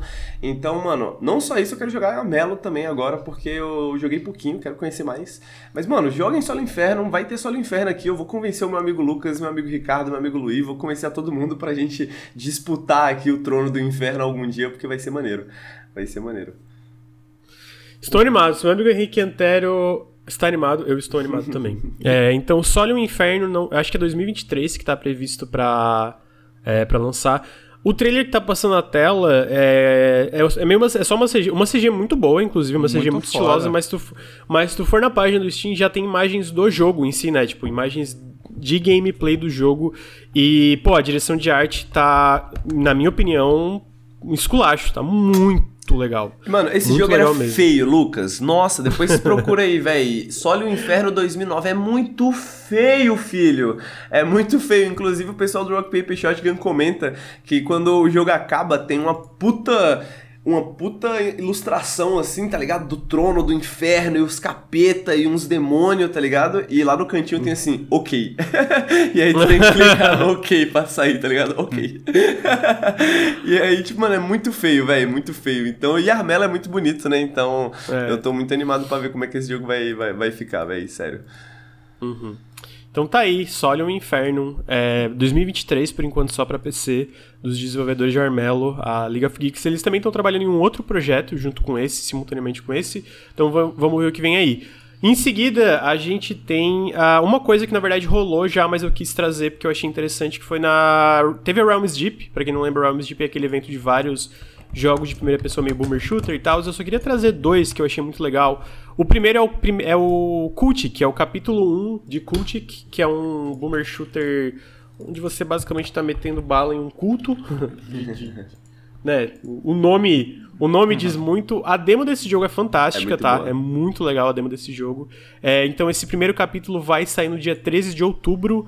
É publicado pela 3D Realms, uh, que tá aumentando o portfólio deles de formas bem interessantes, né? Pra quem não lembra, a gente comentou que eles estão também fazendo um RTS. Que no caso daí é a 3D Realms mesmo, né? Nesse caso eles estão publicando. Esse jogo é feito por uma pessoa só, uh, o Cultic, né? Uh, mas é, vai sair o primeiro capítulo dia 13 de outubro. E eu devo comprar é, e talvez fazer umas lives. Parece muito legal. A demo já foi muito legal, né? Então eu quero ver como eles vão expandir. Queria saber a opinião dos meus amigos Henrique e Luiz ah, sobre Kultik. Mano, eu joguei a demo, muito massa mesmo. Eu queria só fazer uma denúncia rapidamente que, mano, Opa. desde que começou o café, a gente tá recebendo as notificações aqui de você acabou de receber seus drops, resgate aqui. Eu falei, mano, que porra é essa? E aí agora eu acabei de descobrir, tem alguém na conta do Nautilus, não estou fazendo acusações, tá, Lucas? Mas tem alguém na conta do Nautilus assistindo uma live de Genshin Impact não e sou recebendo eu. drops não do sou eu. Impact. Não sou eu, não sou do Nautilus. não sou eu, não sou eu. tem algum jogador Porra, de não Genshin estou fazendo Impact. acusações, Lucas, é deixar coisa subentendida, tá ligado? Não sou eu, quero deixar muito claro, eu nem jogo Genshin Impact. Pô, 11 Já horas, joguei um já tá pouquinho. dormindo. Quem é então? Não, pode ser que o CG deixou a live aberta e aí no bagulho de raids ele eventualmente deixou o bagulho em alguma live de Genshin Impact. Pode acontecer um milhão de coisas, mas vamos ficar de olho aí que tem fãs de Genshin Impact no Nautilus. É, então, deixa eu voltar que tava passando. É, Cult, Chapter 1 vai sair aí dia 13. Só um segundo, desculpa. Perdão. Vai sair dia 13 de outubro pra PC. Imagino que a Chapter 1 deve ser Early Access, alguma coisa, ou talvez seja dividido por capítulos mesmo. Mas eu tô. É.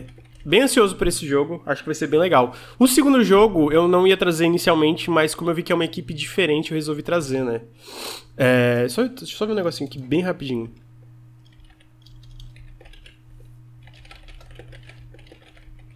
Deu. Ah, então esse Só segundo jogo fechar é a live Fan- de Genshin Impact aqui rapidinho. que ódio. É, então, o segundo jogo é um jogo chamado Phantom Fury. Fury. Ah, o primeiro é uma, pelo que eu entendi, é uma continuação de um jogo chamado Iron Fury. O problema de Iron Fury é o seguinte, né? A equipe que fez Iron Fury é um bando de transfóbico, homofóbico, horrível, um pessoal horrível. Então, tipo assim, eu pensei, porra, não tô afim de, de, de, né, de, de divulgar um jogo feito por esse pessoal. Por mais que o pessoal. É, por mais que antes disso tudo vinha à tona, supostamente o Iron, o Iron Fury é muito legal, né? Então eu não joguei, mas é, supostamente é muito legal. Mas esse Phantom Fury é desenvolvido por outra equipe, é pela Sleep- Sleepgate Ironworks, que é basicamente uma equipe da 3D Realms, então não tem equipe original envolvida. E é mais na vibe de um Duke Nukem, a, é a vibe de tipo. Um FPS da era Xbox, assim, tá ligado? É, o- Só que, tipo. Não, pode, pode terminar, pode terminar. Não, o que eu ia dizer é que o primeiro, o primeiro Iron Fury, ele tem essa pegada justamente de ser mais inspirado pelo Duke Nukem, né? Ele, ele, inclusive é meio curioso, assim, porque a, a personagem principal você joga com a mulher, né, e tal, é, mas ele tem essa pegada bem Duke Nukemzinha, assim, tipo, você anda pela cidade, tá ligado? E aí você vai num prédio, e aí você entra no prédio, tá acontecendo um bagulho, aí você vai pra outro lugar e etc. Eu joguei ele antes justamente de saber essas notícias, né? E aí, pra quem não tá sabendo o bagulho da questão da transfobia, é que tinha um- uns segredinhos no jogo, uns bagulhos assim, e esse jogo é da época, sei lá, da eleição do Trump, tá ligado? Então você tinha um monte de uns comentáriozinhos bem trumpistas, assim, na época, bem transfóbicos, bem escrotos, assim, escondidos pelo jogo. E aí isso demorou a sair, sacou? Tipo, isso demorou a, essa notícia. Por isso que essa notícia demorou a chegar na. na, na- as pessoas saberem do que, que tava rolando, né? E aí, depois disso, também nunca mais, nunca mais toquei no jogo, que ele tava em Early Access, né? Faltava bastante coisa, joguei só o comecinho. É, e eu fico bastante feliz, mano, porque, tipo, no final das contas eu gosto da vibe do jogo, eu gosto da, da, da, da estética, tá ligado? Então eu fico bastante feliz que 3D Realms pegou aí e colocou. Tem outros devs no, no processo também. Tipo, É. Só, só é a galera Então do, esse jogo- do, Falei. do Graven que não, não ficou tão, tão bom, né? Mas- Então, é que o- o- esse lance do Graven é porque, na verdade, acontece. A Sleepgate e a Ironworks são uma equipe bem grande, né? Então, meio que tem, tipo, várias equipes dentro da Sleepgate e da 3D Realms que trabalham em projetos simultaneamente. Então, por exemplo, a Sleepgate Ironworks também tá trabalhando no Tempest Rising, que é o RTS da 3D Realms, tá trabalhando no Phantom Fury e tá trabalhando em outros jogos. Um deles é o Graven, né? Então, o Graven realmente saiu problemático por causa de conteúdo, né? É, falta... É, tipo, ele saiu muito cru, basicamente. É, agora, esse jogo, pelo que eu entendi, ele nem vai ter Early Access, né? E o que eu acho legal do desse trailer, pô, mostra uma coisa que eu sinto falta em FPS hoje em dia, que é essa variedade de set pieces um pouco. Tá? Do nada ela tá andando num carro, do nada tá num helicóptero, aí faz isso, faz aquilo, puxa uma minigun Isso trem é- em movimento. Agora, eu, agora eu lembrei. Isso lembra os, aqueles FPS de 007 do começo dos anos 2000. Uhum, uhum, É isso. também. É tipo isso. Então, então eu achei legal, fiquei, é, fiquei bem curioso. Não, é, a data de lançamento é 2023 para PC, Series X, é, Series S também, né? PS5 e eu acho que não vai sair para Switch, pelo menos não ainda. Então tá aí, Phantom Fury. Ah, agora eu vou trazer uma notícia que falaram e eu esqueci de trazer, que é o que a Fandom comprou, na verdade é uma notícia bomba, saiu de manhã, né? Eu esqueci de pôr na pauta. Mas a Fandom comprou a GameSpot, a Giant Bomb, GameFAQs, Metacritic, Mano, a é, Fanatical, TV Guide, Screen Junkies, Cord Culters News e Comic Vine. Então eles compraram uma porrada de, desses sites de, de, é, de jornalismo e, ou, e outras coisas relacionadas a videogames que não é necessariamente jornalismo, né? Então, eu queria saber o que, que meu amigo Henrique. É porque eu não manjo o que, que é. Eu não manjo o que, que é a fandom. Cara. Então talvez o Henrique manje, talvez ele tenha uma, uma, uma ideia do que, que isso representa. Isso é doideira, velho, porque é basicamente, tipo assim, o que a gente tá vendo de consolidação na- nas empresas de videogames, só que agora é um pouco mais em relação à mídia, tá ligado? É, porque, tipo, eu tô. Eu, eu, acabei de saber também, tô, tô, tô, tô, tô lendo aqui agora, pe- pegando o bagulho. É. Mas é curioso isso aí essa semana, porque, mano, rolou recentemente um, uma demissão em massa na, na Fanbyte, né, da Tencent. É. E foi, inclusive, bem, bem, bem bizarro que. Foi do nada, né? Foi do nada e parece que o pessoal da Fanbyte, né, que é um site de videogame muito bom, com uma, tinha uma galera Era, né? muito boa, era, né? Era, tinha uma galera muito boa. É, eles ainda estavam com a conta do Instagram, uns bagulhos assim, né? Eles postaram lá, mano, da próxima vez que você for demitir pessoas em massa, você lembra de pegar as contas do Instagram de volta, tá ligado? Antes. Tá ligado? Eles postaram uns bagulhos assim, sabe? E. Mas é isso, cara. Tipo assim. A... Parece, aparentemente foi 50 milhões. É muita grana. Ah, a fandom, ela é do cara que era o, o funda- um dos fundadores originais, ou o fundador original da, da Wikipédia, tá ligado? E, porra, GameSpot, Metacritic e Giant Bomb, tá ligado? E mais algumas outras coisas, porque eles adquiriram essa empresa, essa Red Ventures, que tem um monte de pequenas outras coisas dentro, tá ligado? Que inclusive, que daí que vem o Metacritic, inclusive. Mas, caralho, é uma puta consolidação muito absurda, é absolutamente assustador, porque é sempre assustador quando, tipo, pô, um milionário, uma empresa tem o, muitas mídias, né? Tem muitos canais de mídias e tal. Então, é um pouco absurdo. Dito isso, assim, não são sites que eu vou sentir muita falta, não. Assim, GameFAQs, por exemplo, eu gosto pra caralho. Giant Bomb é um, já foi um puta site também. Hoje em dia já não é mais tanto. Mas, assim, Metacritic, puta merda. Metacritic é muito merda. Então, É, eu- dá, dá um pouco de medo, tá ligado? Dá um pouco de medo o que, que vai acontecer. É, daqui a pra foda é que, tipo assim, o Metacritic é, é muito merda, mas infelizmente é muito influente também. tá? Exatamente, sacou? Tipo, Então, esse esse é tipo o de coisa problema, que é- sacou? Tipo, é, É, isso que dá medo, sabe? É nesse sentido mesmo. É, tipo, a mesma coisa do GameSpot também, que mesmo que seja um site que, tipo, em termos jornalísticos já caiu muito, assim, do que um dia já foi, é, ainda é um bagulho, tipo, influente, tá ligado? Ainda é um bagulho... E, e, pelo menos na no, nossa, no, no nosso pequeno nicho da internet, que são os videogames, né? Uhum. Então tá aí, uma É, saiu uma nada. galera boa de lá recentemente, né? O cara do. O cara do, no, do NoClip, ele não é ex-GameSpot? Ou não? É, é ex-GameSpot, o Daniel Dwyer. É ex-GameSpot e ex- ex-Giant Bomb também. Eu acho que é, ele ele também foi pra alguma outra Bomb. coisa. E o. Tem uma jornalista também que faz umas análises muito boas pra ela que. Na época do lançamento ela sofreu assédio pra caralho porque ela deu 7,5 pro Cyberpunk. E eu que adorei o jogo, achei o review dela totalmente. É, totalmente válido. Né? Uhum. A de 7,5 tá, tá ótimo pro estado que saiu, né?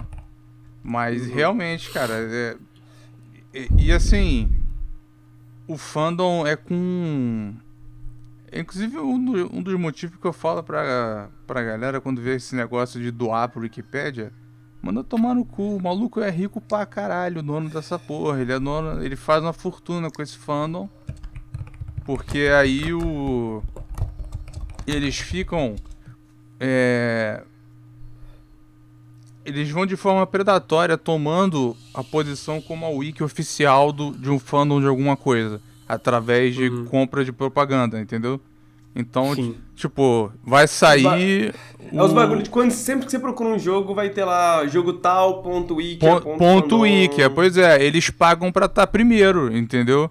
E aí o. Não, não é orgânico, entendeu? A comunidade não faz a parada. Eles é que se forçam como oficial.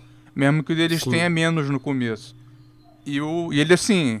O jeito que eles colocam a propaganda no meio do corpo do texto. mo- sabe, teve uns lances de conflito de interesse por causa de um, um negócio de Magic. É, eu, eu, eu acho que o mais curioso para mim, talvez, é, conforme eu vou pensando aqui sobre isso, o mais curioso para mim seja isso, porque, tipo assim, a gente tá acostumado, mais acostumado pelo menos, à consolidação em termos de mídia mesmo, tá ligado? De tipo assim, quando você compra um site, quando você compra um jornal, né? Tipo, bilionários comprando jornais, isso é uma, uma meme já, né? É, só que nesse caso é justamente esse ponto que o Luiz falou que é tipo, mano, é, é, é um grupo que foca bem especificamente no fandom, né? Que é o nome Ele diz, tá mas comprando é tipo assim, movimentos. É exatamente, que foca justamente nessa parada que você espera que seja um pouco mais, tá ligado? Tipo, é, que é muito mais focado na percepção do público, que é muito mais focado na interação com o público, tá ligado? Que é muito mais focado no consumidor, pra ser mais exato, né? É, tipo, que é o ponto do Metacritic, né? Que é o ponto de um GameFAQs da vida, que é o ponto dessas wikis do- dos jogos que eles têm, né? Então, tipo, GameSpot vem de brinde, né? Giant Bomb, Giant Bomb vem de brinde também. Lógico que é uma grande compra. Mas tem toda essa outra parte, assim, que é mais focada no consumidor que é, é curioso, tá ligado? É, tipo, é diferente. É meio que, tipo, uma pessoa tá. Agora tá com isso tudo assim na mão, tá ligado? Tipo, não é. Não, parece novidade isso. Eu acho que é simbólico eles comprarem até o Game Facts, porque pra mim ele é o exemplo dessa cultura Totalmente, totalmente. é, largada, orgânica, entendeu? A Bangu mesmo. Chegava lá tipo, pra ter o guia de alguma coisa. Era uma pessoa que escreveu, uma né? pessoa Tipo assim, escrevia e tinha é que aprender Sephiroth formatação. 777, tá ligado? É, ele aprendia a fazer artezinha em ASCII, né? Pra poder deixar o, o FAQ bonitinho. Aí os caras queriam fazer primeiro. Aí tinha um- uns dois ou três só. E uns ficaram conhecidos por serem bons. E, e aí o fórum era muito usado. Depois ele virou um lance de. Muito enquete, né? É um negócio que movimenta aquele site. É, é- é guerrinha de jogo. Ficar votando lá. Na, Mas ainda é um repositório muito gigante, né, velho? um É, repositório muita coisa. gigante. Então, ele que era totalmente. E assim, mal formatado, feio, simples, né? Sempre foi isso. É, e eu acho que como todo tipo de consolidação, mano, pode esperar mudanças, tá ligado? Pode esperar, É. tipo assim, pode esperar um novo visual no GameFAQs, se não agora, É. daqui a um ano, tá ligado? Se, é, tipo, pô, pode esperar que o bagulho vai, vai mudar, pra Não, melhor, vai pra ter um veremos, né? aplicativo, vai ter enquete do dia, com, um- com um vídeo de propaganda antes, entendeu? Vai. Uhum. Cara, é. É uma merda isso aí. É, então tá aí, notícias ruins. É aí, uma, né? é, um, isso- é uma bomba maior do que parece, na minha opinião. Porque Uhum, uhum. isso. Mas pelo menos o Metacritic parece que anda deslizando um pouco. Né, em questão de, de domínio. Não sei se no, Por causa do Open no Critic, número né? ainda é. É, o Open Critic ele costuma ser. Porque o, o Reddit vem crescendo, né? Ele é um, também é um hub de comunidades, inclusive é, tem uma questão esquisita aí, tipo isso de consolidação, que é mais é meio perverso, que é a própria, a própria empresa, o próprio publisher ter moderador no subreddit do jogo, que na verdade deveria ser da comunidade. Em alguns casos dá, dá problema isso. Mas enfim, o, o Reddit tem crescido muito e o quando costuma ter, né, coisa de lista de review de jogo, a galera fala muito do Open Critic, né? Então, eu aí pelo menos tem uma disputa porque quando era só Metacritic, cara, era bizarro, né? A gente tem a história mais simbólica de todas, que é a do New Vegas. E teve, a- a- ainda passou anos empresas dependendo disso, né? O, Uhum. eu, eu acho, né? Eles não podem comentar, mas eu, eu acho que a EA ainda usa o Metacritic. Uhum. Acho que muita empresa ainda usa, na real. É. É, papo reto. Tá, mas é, vamos aqui pra próxima notícia, que são algumas novidades de Halo Infinite. Uma eu, eu pessoalmente achei boa, mesmo não saindo agora de cara no update de novembro, que eles vão fazer um remake de The Pitch. É, esse remake vai ser no modo Forja, ah, n- nesse novo é, Ford, né, que é, o, é, é a ferramenta de criação de mapas da, da 340 Industries, que parece que tá muito pica, inclusive. Ah, já saiu várias coisas dele. Cara, tá muito impressionante. E para quem não lembra, The Pit é um dos melhores mapas do Halo 3, né? Então ele ainda tá em work in progress. Vai ser um remake aí visual, vai ter uma diferença visual meio neon. Ah, pô, eu tô muito feliz por estar re refazendo The Pit pro Halo Infinite. A gente sabe que Precisa de mapas novos, né? Vão ter dois aí no dia. Eu não lembro qual dia de novembro que vai sair o update de, do inverno, mas vão ter dois. Eles falaram que vai ser um pouco depois desse mapa, mas antes da terceira temporada, é, o The Pitch. Ah, tá sendo feito no Ford, que só mostra o quão poderoso, poderosa é essa ferramenta. Até teve um, um designer que falou: cara, o Ford tá chegando, tipo assim, uma ferramenta melhor do que as ferramentas internas que a gente tem para fazer mapa, tá ligado? É, então, eu sei que o Lur também ficou feliz com essa notícia, que eu mandei Porra, ele tinha ficado bem animado. Cara, The Pit... The, The Pit é pica, The Pit é, pô, é um dos melhores mapas da franquia, é, na minha opinião. Então, fiquei felizão com o remake. É, a parada é eles têm que, têm que aprender com a Valve. Tem que aprender com a Valve. Se o mapa é adorado, mantém e, e, entendeu? Deixa lá. Call of Duty também faz isso. Pô, o Call of Duty ele pega e ele, ele reesquina vários, né? É, alguns anos ele é, experimentava mais, a galera ficava puta, né? Mas também. Inclusive tem alguns mapas que originaram-se no CS que são repetidos em todos os Call of Duty desde então, tá ligado? É. Não, é, comunidade de, de, de CS, pô. Assim, e, e, foi, foi refinando, né? Então você. Eu. eu, eu, eu você acha que o, a Dust 2 é o. É, é, é o, o estandarte de ouro? É o exemplo de, de um mapa de FPS competitivo? O que, que é? Tá viajando? A Dust 2.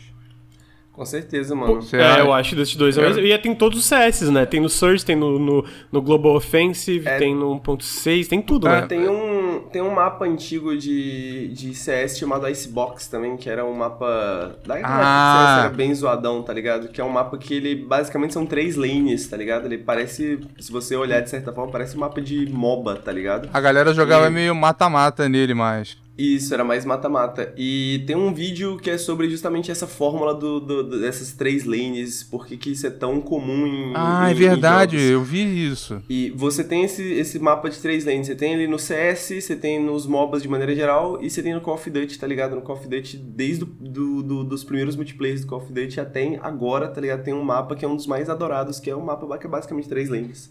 Que é basicamente essas mesmas coisas, assim, tá ligado?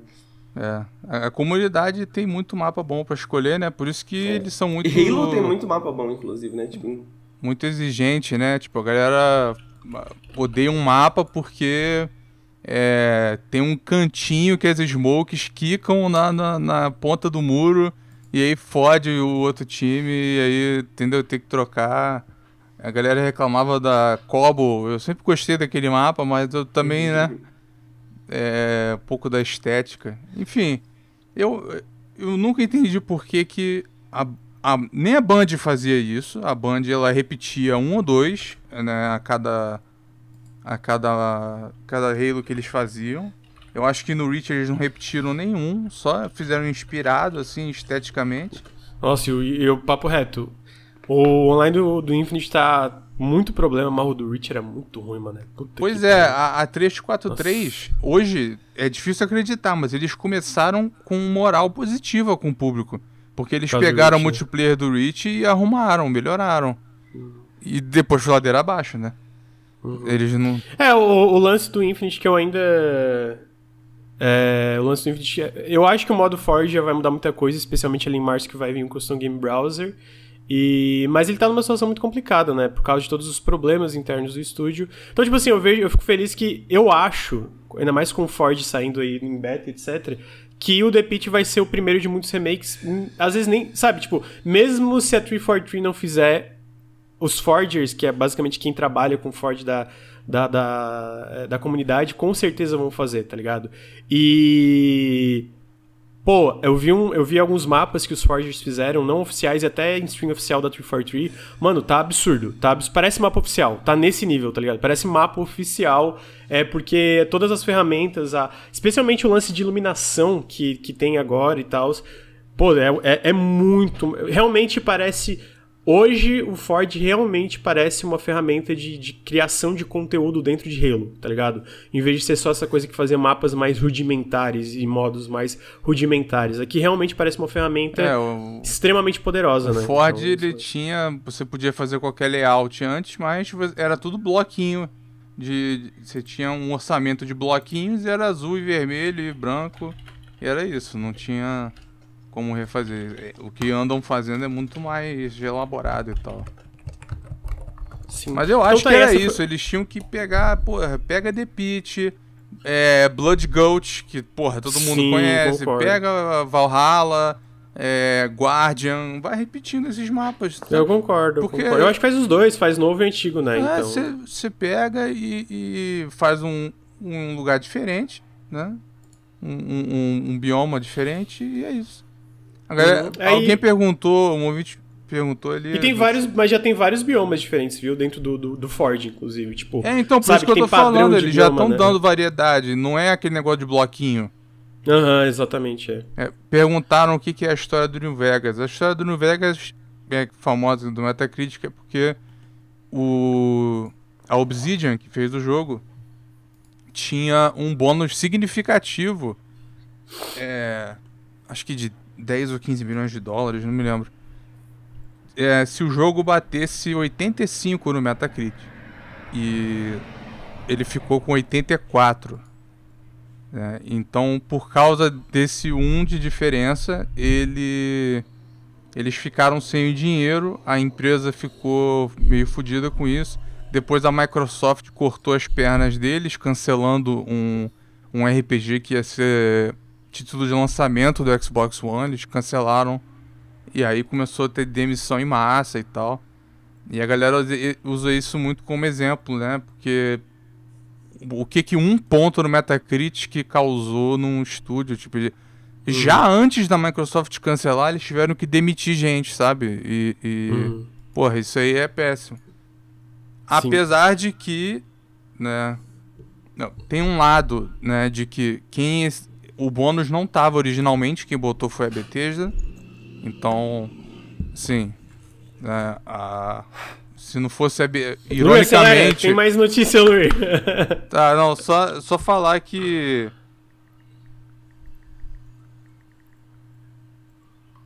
Fala, fala, fala o que o quê?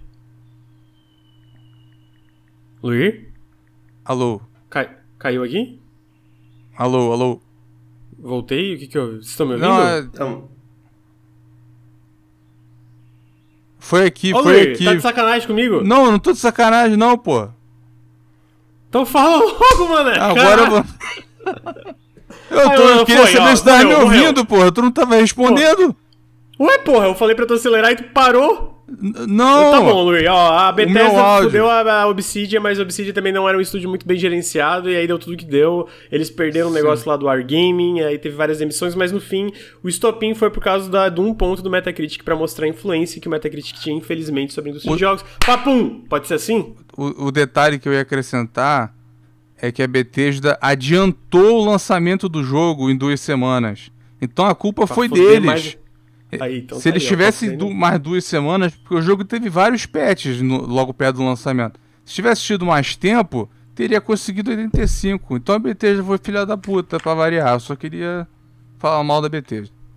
Justo, tá aí. Então, ah, em seguida também teve o lance que o projeto da Creative Assembly, o maior projeto hoje da Creative, uh, Creative Assembly, da Certain Affinity, é, que é o Battle Royale de Halo. É, eles falaram que eles têm três projetos em desenvolvimento hoje lá dentro da, da Certain Affinity. Um é um projeto original, que supostamente é um projeto inspirado em Monster Hunter, uh, que está sendo publicado também pela Xbox. O outro, eu acho que é algo do metaverso. E o maior é o hoje, eles confirmaram oficialmente agora, né, que é um projeto relacionado a Halo, que a gente sabe que é o Battle Royale de Halo, né? Então eles falam que tem mais de Tatanka. 100 funcionários. O Tatanka.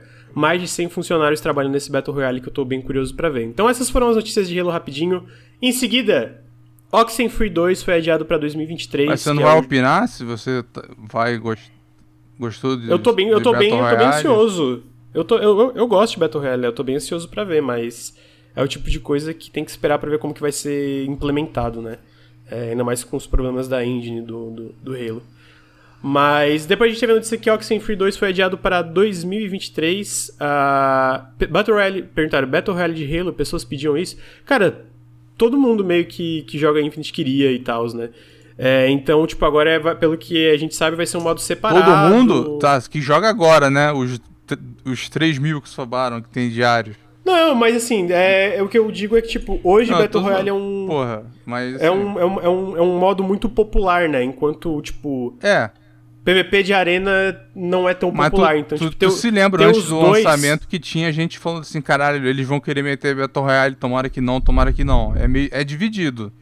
Ah, então, mas aí é eu entendo que é dividido, mas é dividido mais por uma fanbase muito hardcore versus o, ah, aí a proporção o público geral, também. tá ligado? Eu acho que a ideia é isso, ter a galera, ó, a gente tem um Halo tradicional aqui, isso não, não vai sumir, a gente tá desenvolvendo internamente na 343, é, com todas essas funcionalidades, e a Creative Assembly vai desenvolver um modo diferente de Battle Royale para Halo, que eu pessoalmente gosto, eu acho legal ter essas opções, eu acho que Battle Royale faz muito sentido é, dentro do universo de Halo, só que realmente falta para ver como é que vai ser implementado, né? Uh, e, pô, tem Xbox 360 e sempre achei Halo superestimado. Eu não, eu acho que Halo é um dos melhores FPS. Eu, eu, curiosamente, mesmo com todos os problemas, o Infinite é o único multiplayer PVP que empreendeu nos últimos anos, é, depois de PUBG, né? Então não é à toa que é uma franquia tão popular. Eu acho que ele tem um gameplay que nenhum outro FPS tem, tá ligado? Então por isso que eu acho legal, porque é um estúdio inteiro, a Certain Affinity inteira, que tá cuidando desse modo, né? Então é, eu tô curioso para ver quando eles anunciarem como que vai ser. É, eu, eu acho que eles não querem cometer o erro de lançar que nem o Infinite Base saiu, né? Que tá tendo todo esse problema de suporte, de, de, de, de update, etc. Por isso tá demorando mais. Eles querem lançar Olha, um se Battle sair Royale... o Battle Royale antes do co-op online, aí não, não tem, aí não tem perdão, não, amigo. O co-op online é mês que vem, já tá confirmado. O Battle não Royale é só ano que vem. Adiado, foi adiado pro inverno, não foi? Não, não foi. O Battle Royale é em novembro. Novembro sai agora o, o Battle Royale, desculpa, o co-op. Tá. O co-op. E saiu o co-op em novembro, modo Forge, dois mapas e mais coisa. E aí até em março saiu o mapa também, esse mapa que eu falei, o The Pit, né? Mas o Tatanka depois... não tava próximo? Não, então, como todos os projetos de videogames do mundo, o Tatanka era inicialmente previsto uma data, mas foi adiado ah. por causa do, do, do, impacto do Covid, né? Ah, então tá aí. Aí em seguida eles anunciaram Oxenfree 2 para 2020, é, adiaram Oxenfree 2 para 2023. Uh, eu acho o primeiro Oxenfree maravilhoso, então eu tô bem curioso para ver como vai ser o segundo. Ele tá sendo publicado pela Netflix agora, né? Já tá confirmado para PC, PlayStation e Switch por enquanto. Uh, e aí também vale lembrar que o primeiro Oxenfree saiu é, na Netflix ah, dentro do, do, aplicativo de jogos, né? Inclusive eles adicionaram várias localizações, é, inclusive pela primeira vez para PTBR, então se tem Netflix pode baixar o jogo no celular e jogar em PTBR. Eu recomendo, Oxenfree é maravilhoso, então eu tô muito curioso pelo segundo. Henrique, tu jogou Oxenfree, amigo? Mano, pior que não. Eu joguei um não? pouquinho, mas eu não, nunca fui muito a fundo não, velho. Parece muito bom, inclusive. Que, tipo, eu, eu já ouvi do, do, de alguns probleminhas. Alguns probleminhas do primeiro, mas parece justamente aquele bagulho que a gente tava falando no outro dia de point and clicks, né? Point and hum. clicks que, que tentam outras ideias.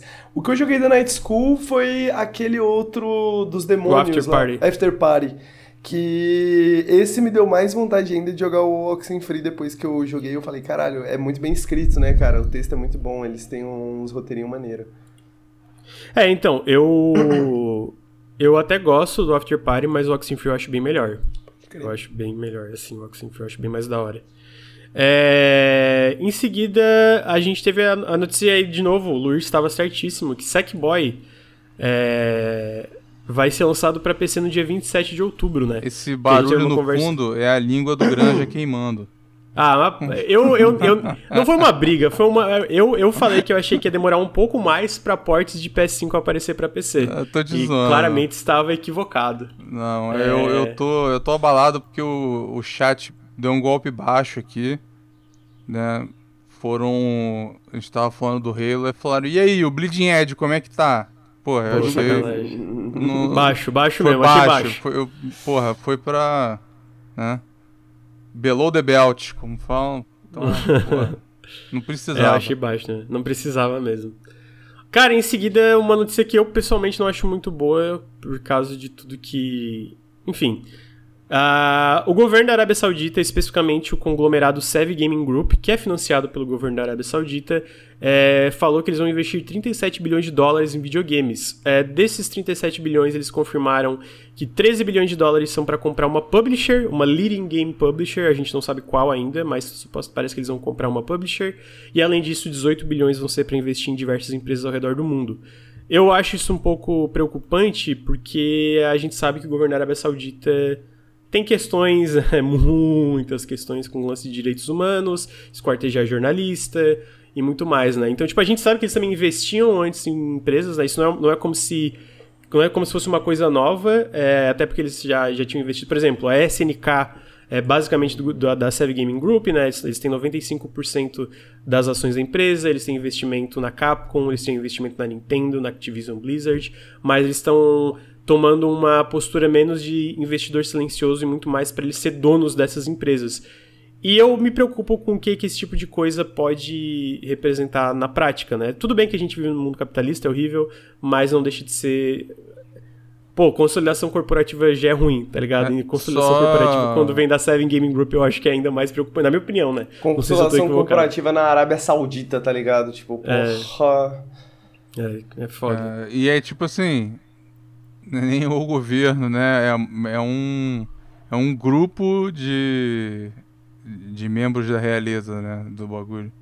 É, exatamente. É, é pior.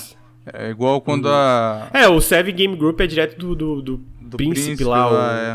Eu esqueci o nome É igual dele, quando mas... a, o, rei da, o rei da Bélgica era dono pessoal do Congo. Era a posse Caralho, dele, não era da Bélgica. Deus, Enfim. que pariu. O. Ah, só, sim, entre aspas, em defesa da, das empresas que foram citadas, né, que falou que eles têm investimento, é, só para a galera não julgar eles, é, na maioria dos casos você não tem o que fazer se eles comprarem ações, tá? São, são empresas de capital é, aberto, é. né? Então se eles compram de alguém, ou compra direto, ou, ou entendeu? Você não, não tem muito o que fazer. Então, assim, não foi tipo a Nintendo sentou com a família saudita, apesar de que eu não, não ficaria chocado. Mas, é, enfim, eles. O, o que teve né, de investimento fechado foi o. Foi deles na front, foi o da a Tencent em vários estúdios, esse tem. Que aí é outra abordagem, né? Eles vão. Eles foram quase todos em estúdios que não tem capital aberto, né? Uhum. Fora, né, algumas ações que eles têm. É, mas é foda, é que a consolidação corporativa a gente tá vendo, inclusive depois a gente vai comentar da Tencent também, né, que falou que tá investindo muito mais uhum. agressivamente. Uh, mas, pô, é foda, é... Na, na, prática, eu acho que aquele a gente nunca vê resultado imediato, né? Tipo, no sentido de, ah, meu Deus, mas no longo prazo enfim, é, é, porra, Big Tech investindo e fazendo esse tipo de coisa já é ruim, mas sabe, a família saudita é. É isso, enfim. né? A galera não queria aí que os videogames fossem respeitados no mundo, agora o videogame vai se tornar o aço Vai estar no palácio. Da Arábia Saudita, tá ligado? Olha isso aí. me lembrou do Jin Takahashi lá, a matéria, matéria bosta dele falando. Não, não na moral, esse cara. Pô, é o, esse governo, esse governo aí, né, esse, né, essa família real tem problemas com direitos humanos e essas coisas, mas pelo menos eles entendem de videogame, sabe? cara, caralho. É, é impressionante. É, não, esse, esse cara, cara nasceu pano pra, pra falar mundo. merda, assim, ele pediu, é. entrou na fila 10 vezes. Sim. A, a gente teve uma notícia que indo muito para outro lado, muito menos, né, dramático aqui, é que achei legal que o Scorn, que tá em desenvolvimento faz muito tempo, pra quem não lembra, eu fiz um janela indie desse jogo em 2017. Eu nem lembro se o Henrique tava no canal. Amigo, tu tava no canal em 2017? Caraca, acho que não, hein? É, eu acho que não. Acho, acho que eu que entrei não. no finalzinho de 2017, pá. Então, Scorn, que é esse jogo de terror inspirado pelas obras de H.R. Geiger, é, ele finalmente rece... ele tinha recebido uma data de lançamento faz um tempo, né? Ele tá sendo publicado pela Kaplan Interactive, que é essa essa publisher global que é todas as desenvolvedoras são donas da publisher, né? Meio que essas, é, um, é um, um, uma nova forma de existir uma publisher. Uh, e eles anunciaram que o jogo ia sair dia 21 de outubro, né? Mas eles adiantaram o lançamento do jogo para dia 14 de outubro. O que, considerando os últimos anos, aí é um, é um fato inédito, né? É tipo, porra, adiantaram o lançamento e não adiaram. É, é um pouco. É um pouco surpreendente. Mas eu tô feliz, eu tô animado por esse jogo. É, eu não posso falar dele, mas a gente recebeu ele hoje, então vai ter uma análise no canal. Uh, mas tô, tô, bem animado, tô bem animado pra Scorn. Então, dia 14 vai sair pra PC, Xbox e também vai sair diretamente no Game Pass, né? Luli, o que, que tu acha de Scorn? Eu. Eu não sei o que esperar. Eu, eu, eu tô muito. É. Eu, eu tô muito curioso pela direção artística, né? Pela inspiração que tem. Mas, como falaram aqui no chat, que não seja um Agony, né? É, Vamos ver. Eu, eu acho um, um, um interessante eles terem adiantado também. Deve estar tá rodando bem. Eles falaram, ah, tá bom. É... Vamos ver. Vou esperar a análise do Granjinha. Vamos ver então. É, score então dia, adiantado para dia 14 de outubro. Inclusive eu tô bem curioso para ver a line-up do Game Pass de outubro, né? A gente tem muita coisa para a segunda metade do mês. É o que é tipo Persona 5 Royal, A Plague Tale Requiem, Gunfire Reborn, que eu sei que meu amigo Henrique gosta, uhum. é, enfim, várias coisas que o segundo a segunda metade do mês basicamente tá fantástica. Eu tô curioso pra me primeira metade, né? Então, que a gente viu agora o Scorn, que vai sair dia 14. E aí, de Signalis também pra segunda metade. Porra, eu queria. Tava falando aqui em, é, em off antes, dar um parabéns pra equipe de curadoria do Game Pass. Os caras são muito bons, mano. Os caras só adicionam um jogo bom. Vai tomar no cu. Eu não consigo jogar tudo que tem para jogar. Então tá aí. É... Sarabond é pica. Sarabond é pica. Não só ela, é. mas, porra, tudo tem Sim. que ter o aval dela, né? Então. Sim. é, é, eu tava vendo que o Iron Green falando que uma das razões que Persona tá vindo pra, pro Xbox é por causa da Sarah Bond da equipe dela, né? Que é aquela Global. Tem um nome da equipe da Sarah Bond lá, que é Global. É, é, é coisa, sei lá ela, ela é, compartilhou bastante coisa, né, e tal, falou do, uhum. do, do Persona. Henrique, tá tudo bem, amigo? Tu tá tão... tá, eu tava vendo uns bagulho da eleição. ah, tá, entendi. Quer passar é... nervoso, pô. A próxima notícia eu achei muito surpreendente. Na verdade, tipo, a gente tinha escutado isso, eu acho que eu até tinha comentado num podcast que o Lur tava aí, que é basicamente um jogo da Koei Tecmo publicado pa, pela EA que é o Wild Hearts, que é basicamente um, vou chamar aqui de um Monster Hunter-like, feito pela Omega Force. É basicamente um novo Tokiden sem o nome de Tokiden, né? Uh, ele vai sair Eu acho 17... Que gente, acho que a gente já falou dele, né? Não? Não, a gente falou que tinha um jogo, mas ele Eu foi lembro da gente falar de Tokiden e tal. Eu não sei se foi e... em off. Não, então, é porque a gente falou basicamente que é, a gente ia ter um jogo da Omega Force que era um hunting game, né? Mas não tinha, não tinha o jogo, a gente não ah, sabia o jogo Ah, foi ainda. especulação, verdade. É, tipo, foi só a gente Mas agora a gente tem de fato o primeiro trailer gameplay e... Pô, eu achei muito legal. Parece Eu achei pica, muito legal. Véio. Pô, eu achei não. muito legal essa ideia da, das construções, tá ligado? Tipo, de tu fazer essas estruturas para te ajudar a dominar essas criaturas gigantescas, tá ligado? Tipo, eu achei o visual muito legal, eu achei criativo esse lance das estruturas, eu achei a parte estética das animações, tudo, e até o design das criaturas, que eu acho que é um ponto muito forte de Monster Hunter, tá muito legal aqui também. Então, porra, achei tudo muito legal. Queria saber especialmente a ideia, a opinião do Henrique, eu sei que ele gosta muito de Monster Hunter. Né? Pô, mano, eu não só gosto muito de Monster Hunter, como infelizmente sou um puta viciado em jogos de construção, né, com que tem esses bagulhinhos assim, essas fitas mais survival, né, de tipo, pô, você tem que se preparar para você poder fazer a parada, tá ligado? Então, tipo, acho que é uma, uma, uma versão interessante, velho, do, do gênero, tá ligado? E por exemplo, a gente tem aquele. Eu esqueci o nome do jogo, que inclusive é muito bem falado no final das contas, que é um jogo free to play, que meio Monster Hunter pra PC. É. Que. Ah, eu esqueci o nome. Mas que eu joguei um pouco na época que lançou. E aí é o Dauntless? Dauntless, isso. Uhum. E ao longo do tempo parece que ele foi melhorando bastante e tal. Hoje em dia tem uma galera que fala bem, né? Mas uhum. eu acho que esse, por exemplo, tem já uma identidade mais bem definida do que o Dauntless, por exemplo, tinha, tá ligado? Então, tipo assim, como uma uhum. versão, como uma versão de, de Monster Hunter, do gênero Monster Hunter, digamos assim, não parece tão derivativo, tá ligado? Parece realmente uma Sim. parada meio nova, assim. É, porque eu tava. Eu, eu ia te perguntar isso, porque eu, eu não, não, não tenho muita experiência com Monster Hunter. É, joguei só do. Mais, joguei mais antigo, esses recentes aí. Eu comprei por causa do ilustre jornalista registrado, sei lá o que, que merecia ter perdido o celular Ricardo Regis. O Pro falou que ia jogar o co-op nada, mas enfim. É, eu vi muita gente chamando de, de tipo, MH clone, sabe? É, Ah, é tão vai ter, parecido né, assim? Ou não? É bem parecido, é bem parecido, é bem parecido. É muito Tipo parecido. assim, é, é, bem, é bem parecido. Fora, fora a questão da, da- das construções, assim, e tal. Mas, assim, pra mim isso aí é besteira porque não significa nada, assim. Porque, tipo, Monster Hunter nunca foi um jogo que você entende visualmente, né? Tipo assim, é muito sobre os controles, é muito sobre como o jogo funciona, é sobre- muito sobre o comportamento do- dos bichos, né?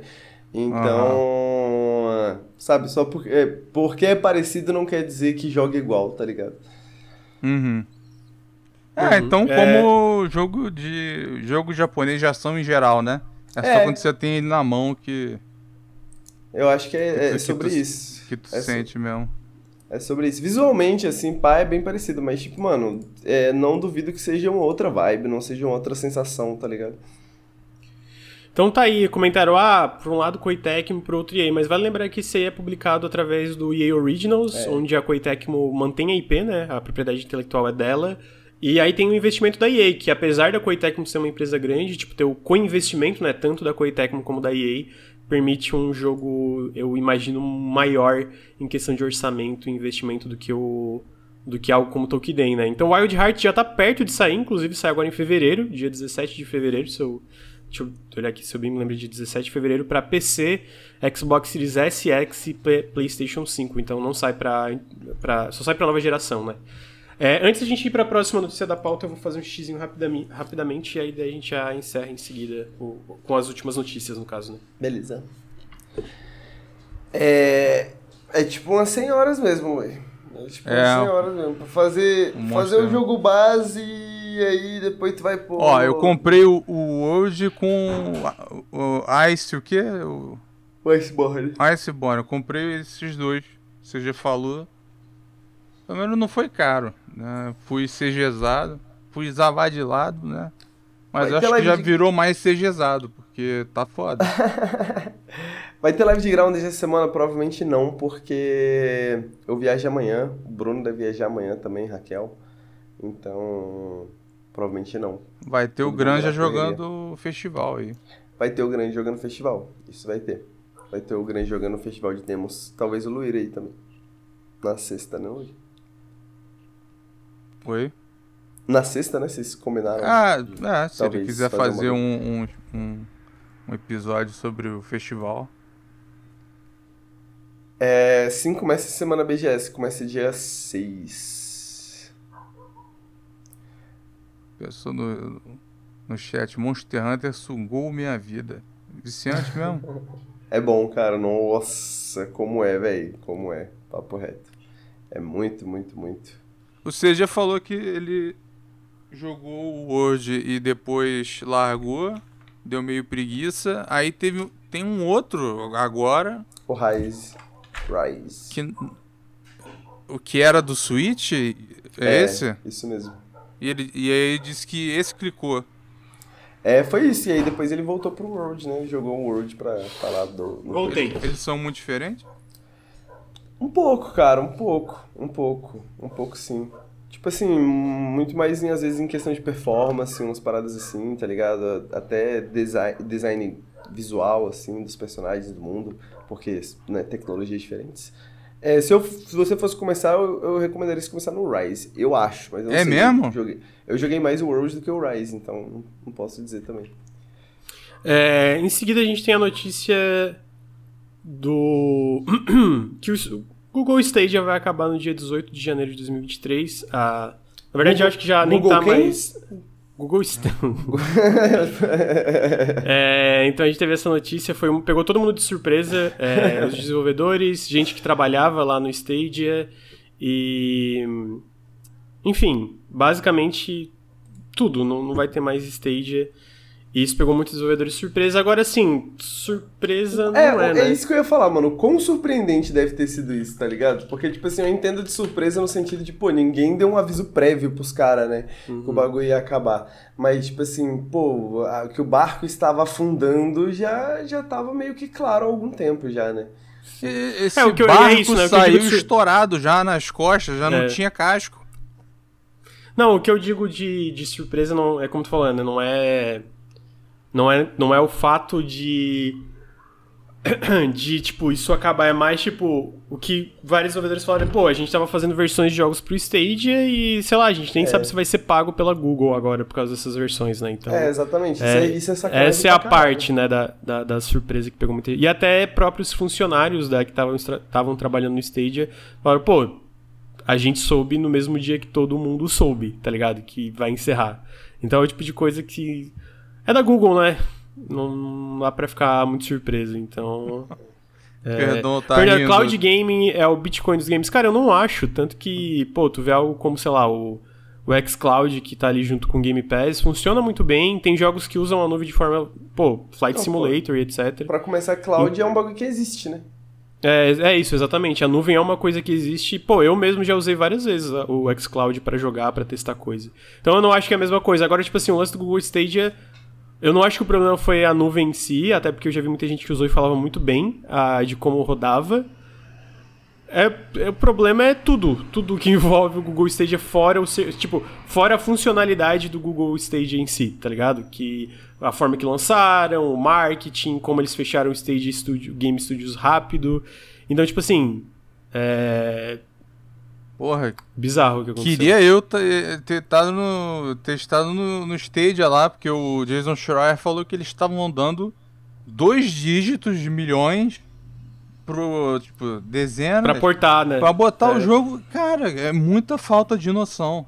É mu... É. Caralho, tu É o pagar, Phil Harrison, lá, né? O que que... O que o Phil Harrison fez de bom lendo? Ele, ele foi afundando empresas em tudo que ele ia. Ele afundou. Vai ver o ele cara tava no odeia PS... videogames, tá ligado? E aí, É. tipo, esse é o plano dele no final, é, sabe? ele, No- no- ele no tem um PS3 complô com aquele ele tava- advogado. Ele tava no lançamento do PS3 que foi desastroso, ele tava no lançamento do Xbox One que foi desastroso, agora ele tava no lançamento do Stadia que foi desastroso.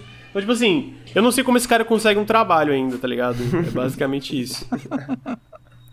É, mas é, tá aí. Google Stadia chegou ao fim.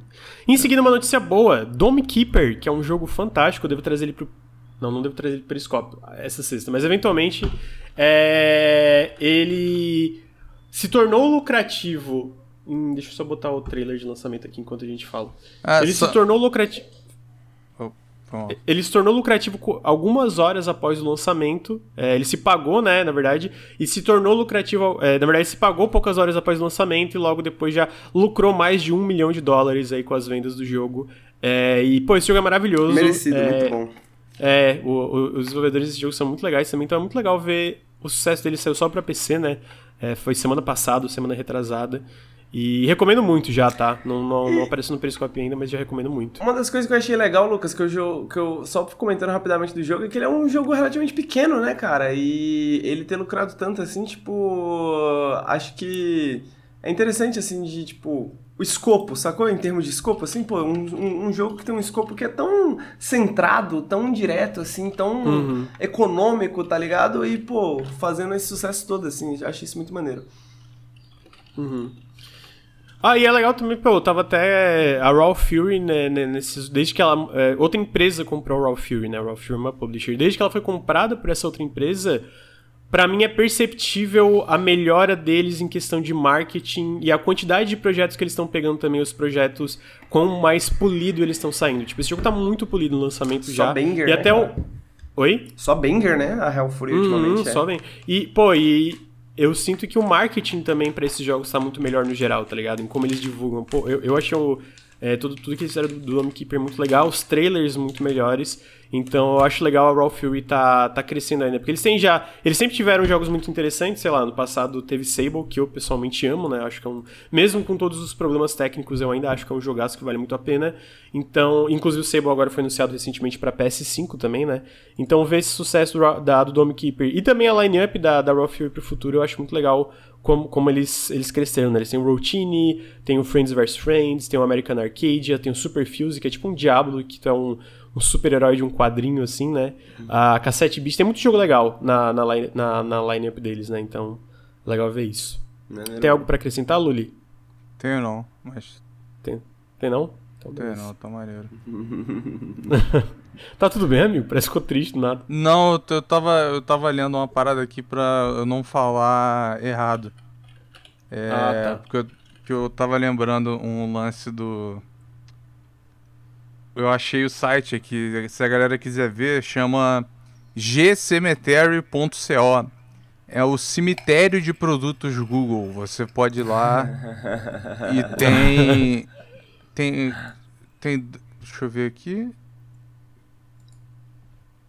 Tem mais tem mais de 150 produtos aqui que morreram e eles pararam de atualizar em 2020, então o Stadia nem tá aqui. Pra vocês terem ideia. Ah, aqui, ó, total, é. total de mortes, 166. Então, né, é porque assim, a cultura dentro do, da Google é que você só é promovido, você só ganha mais, ganha aumento, muda de setor, faz, ganha o que você quer quando você lança alguma coisa. Não precisa dar certo. Você tem que mostrar que você consegue liderar um projeto e lançar alguma coisa. Então fica isso aí. Os caras lançam e depois que lançou, foda-se. Eu só queria lançar alguma coisa. Só que o Phil, o Phil Harrison, ele parecia achar que o negócio tinha como dar certo, né? E aí, assim, o Phil Harrison, que é o, o gênio que no início do PS1 era contra jogos 2D e RPGs. Então, se tem algum jogo de PS1 que nunca foi traduzido, que você queria ter jogado, que era 2D, RPG e tal, você não jogou por causa dele, além de tudo. é, esse cara é uma desgraça. É... Em seguida, a gente teve a notícia que o The Entropy Center sai dia 2 de novembro para PC, PlayStation, Xbox e eu acho que Switch também. E eu trouxe esse jogo porque ele parece muito legal, ele me lembra um pouco Portal. É, eu acho que inclusive tá com uma demo Bem agora. Na, lembro vai muito. sair uma demo agora no Steam Games Fest, né, no Steam Next Fest. Começa hoje. E, pô, esse jogo parece da hora demais, da hora demais mesmo. Então fiquei feliz que tem uma data de lançamento para esse ano. É... É curioso, né? Tipo, a Valve não, não faz as sequências que a galera quer e alguém preenche. Uhum, uhum.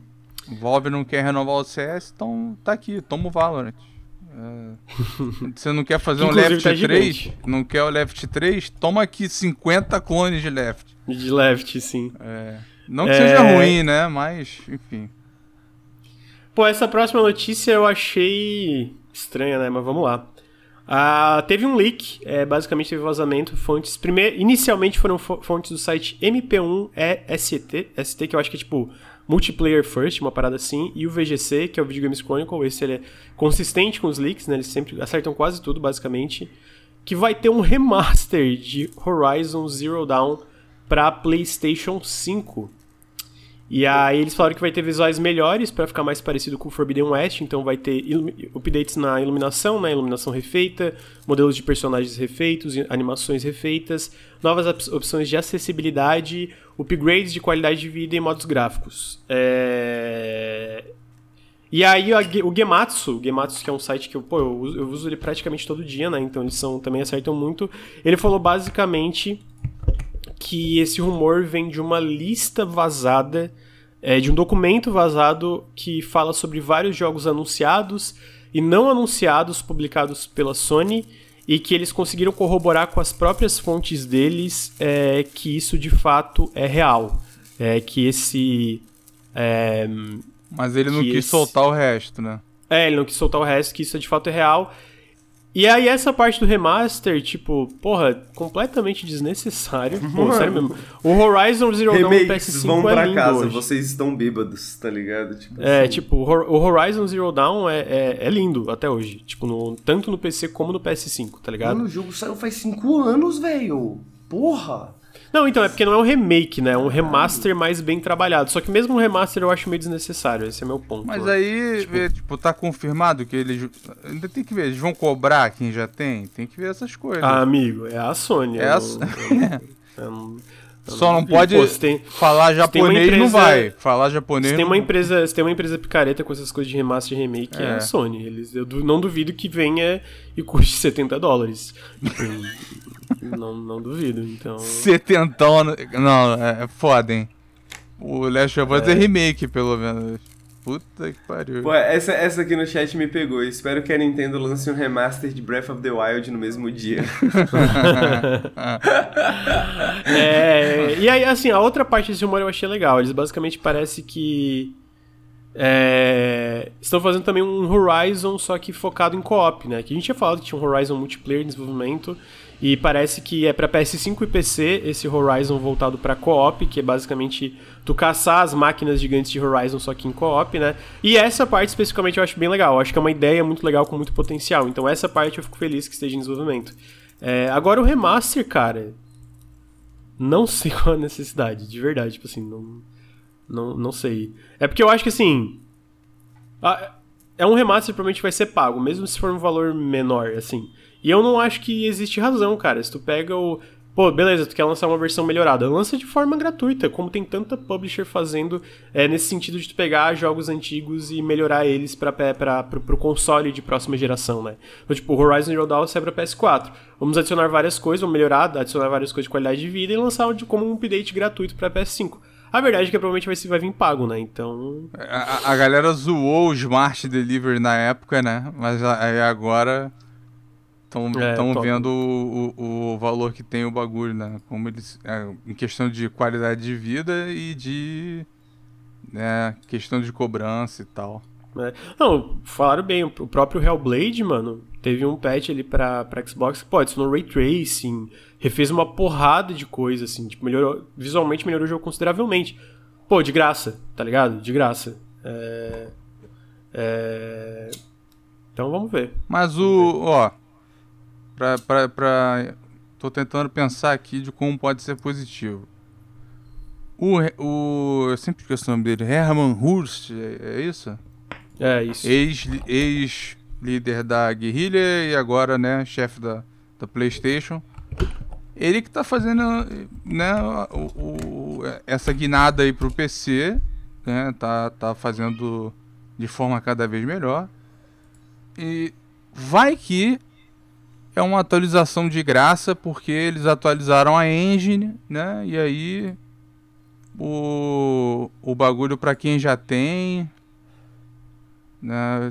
E eles não, Amigo, não, não cobram. Não, sabe o que eu acho que vai ser? Eu acho que vai ser pago e vai sair para coincidir com a série do Perdão, voltei. Vai ser pago e vai sair para coincidir com a série do Horizon. Eu acho que é isso que vai acontecer. Bom. É, é bizarro, tô... assim, mas tipo, até porque eles falam sobre é, é, é, ser parelho com coisas do, do Horizon Forbidden West, né? Mas, ah, mano, eu acho assim, não, não tinha necessidade. eu acho uma perca de tempo, tá ligado? Eu não tô otimista, não. Só tentei imaginar. Mas.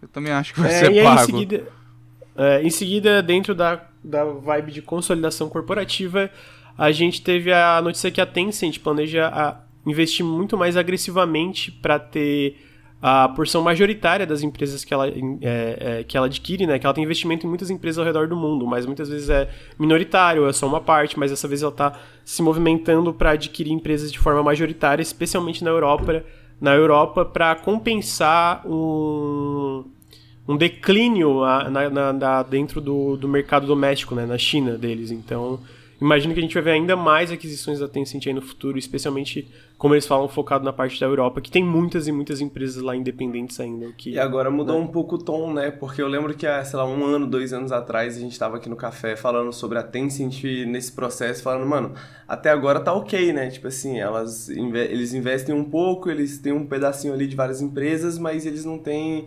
é, necessariamente muitas questões de controle criativo e controle de como que o jogo realmente vai ser feito, etc e tal, né? E agora parece que eles estão empurrando cada vez mais para isso, né?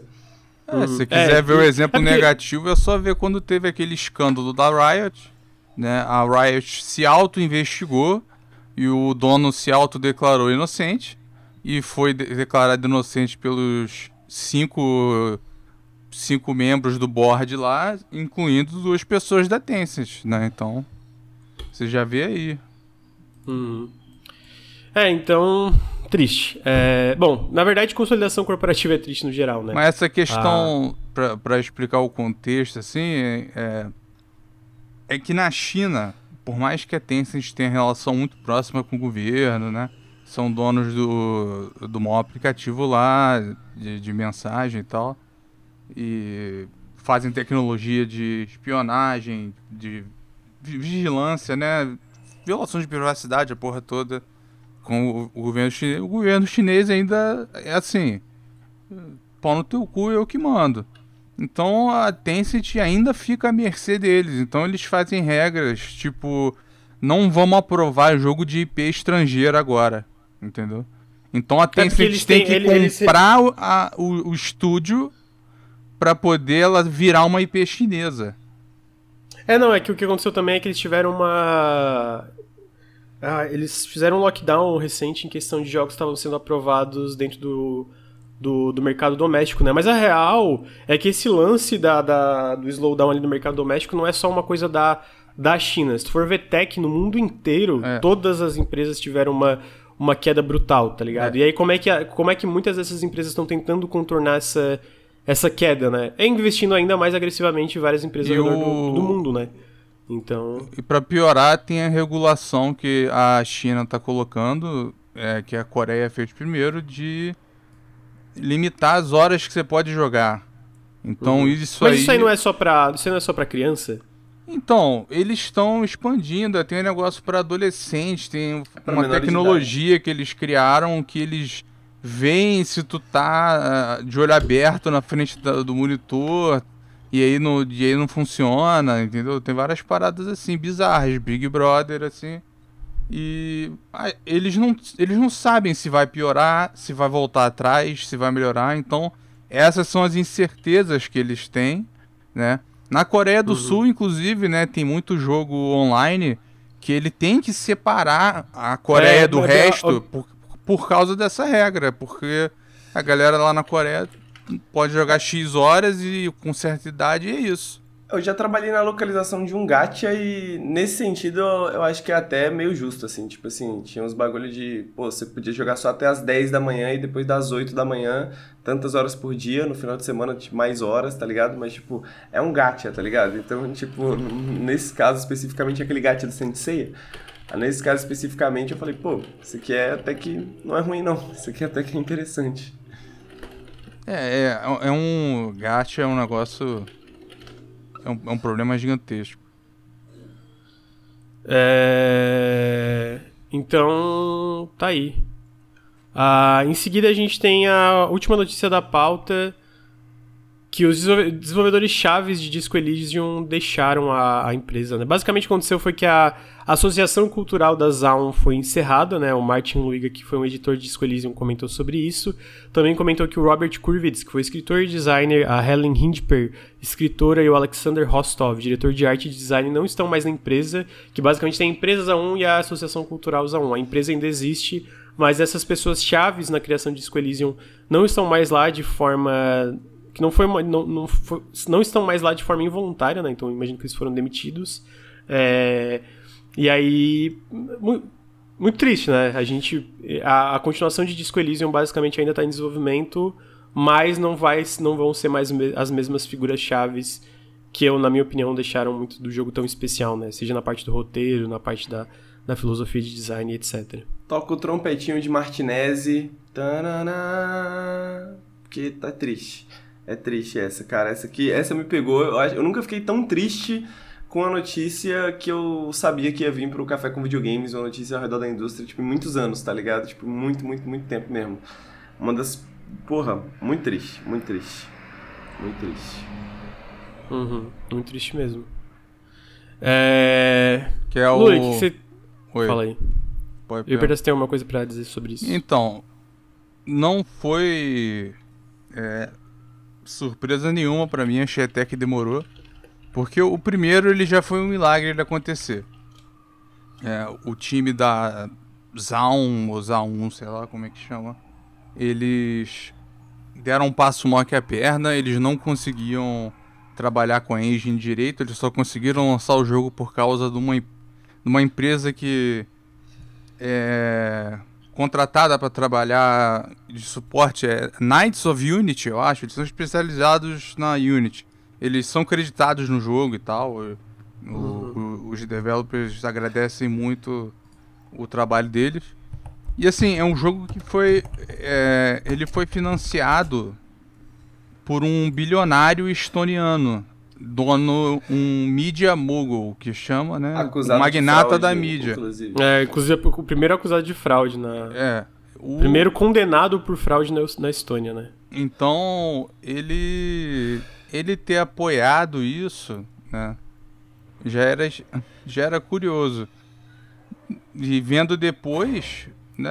Eu, eu tenho minhas dúvidas em relação à rentabilidade do jogo. Ele sabendo o que tinha no jogo. Pô, não, ele ou vendeu tendo, muito. Lê. Ou tendo problemas, né? Mas. Não, mas o, o, o Disco Elysium vendeu muito, O cara. Não. Disco Elysium, Disco Elysium foi um sucesso absoluto, mano. Eu acho que esse não é. esse Não, eu não esse acho não é que- o problema eu não do acho que bagulho. esse foi tipo o assim, problema, que o bagulho não. foi feito num bagulho que a galera não conhecia, ou na engine, etc. O problema é dinheiro, no final das contas. Tipo Eu assim, acho que ele queria, ele, uma- ele queria um- mais. O que o Martin. Sim, exato. Mas o que o Martin Loiga fala é que. Provavelmente sem esse financiamento eles provavelmente não, não teriam conseguido fazer o jogo, né? Então que eles estavam entre essas duas opções: entre fazer o jogo com um, um bilionário fraudulento ou não fazer o jogo. E aí eles decidiram fazer o jogo. Então, tipo assim, eu entendo a sensação de é algo que é meio ines- é né? Meio que uma profecia alta anunciada, mas eu não acho que que o problema foi Disco Elysium, tá ligado? Eu não acho que o problema Não, foi não, não tô colocando o jogo. Né, não tá em nada não, mas assim, o, o, o meu ponto era meio que. É. E né, eu ainda tô devendo jogar esse. É, é, fi- fiquem felizes que ele saiu, cara, porque foi assim. No fio da navalha. Né? É, o Martin Luiga, na verdade, ele até comentou no Twitter que ele, pelo que ele tava. que ele acompanhou da continuação, ele ainda acha que vai ser um jogo muito legal e que vai deixar muita gente feliz. Só que toda a situação sociocultural que eles estavam envolvidos botou eles numa situação. numa. num- num- numa questão muito complicada, né? E eu imagino que, que deve ter é, acontecido, talvez foram coisas de visão, foi coisas de. É, orçamento, foi coisa de tipo, ah, qual é o, o, o scope e a visão que a gente tem pra uma O continuação tempo Disco Elysium, que de daí eles foram- lançamento. o tempo de lançamento, e aí teve esse choque que acontece muitas vezes, né? Não só com o investimento de um bilionário fraudulento estoniano, mas em todas as empresas ao redor do mundo. E, e aí chegou. Aconteceu o que aconteceu, né? Eles foram impulsos. Tipo, eu não duvido que ainda seja uma coisa muito boa, é, até pelo que o próprio Martin Luiga falou, né?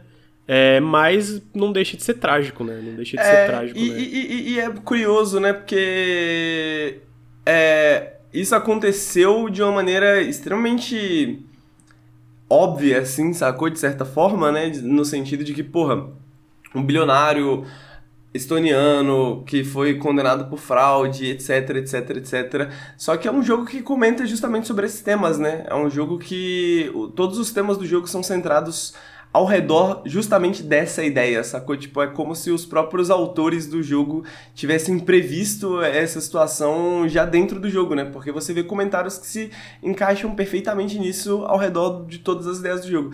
Então, é, é- é nesse sentido que eu acho extremamente trágico, sabe? Eu acho que Disco Elysium, é, inclusive... Inclusive, fala sobre isso, inclusive, né? Sobre como essas coisas são meio efêmeras, esses momentos. né? Exatamente, né? Tipo assim, esses momentos, esses sonhos, né? Como essa parada é volátil, né, mano? E tipo, diz que ele é esse marco cultural que justamente é um milagre ter acontecido. Eu também concordo com isso que o Luiz falou.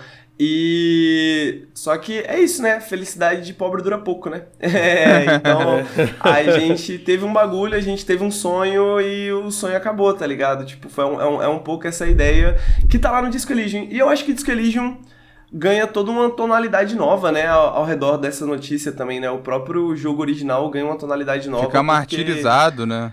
É, ele se torna. É, exatamente, tá ligado? Ele, tem- ele ganha novas camadas, assim, né? Que, e, e torna ele ainda um jogo ainda mais importante pra história, assim, dos últimos anos, tá ligado? Tipo, um dos maiores jogos, um dos jogos mais importantes dos últimos anos. E com isso, com essa notícia feliz aqui, a gente encerra o Café com Videogames. Só uma, uma, uma positiva, Fala, amigo. porque na- na, na outra semana não deu pra. Não deu pra cobrir tudo que ficou grande. Porra, o. O Octopath Traveler 2 tá parecendo foda. Tá, a gente tá falou dele? falta.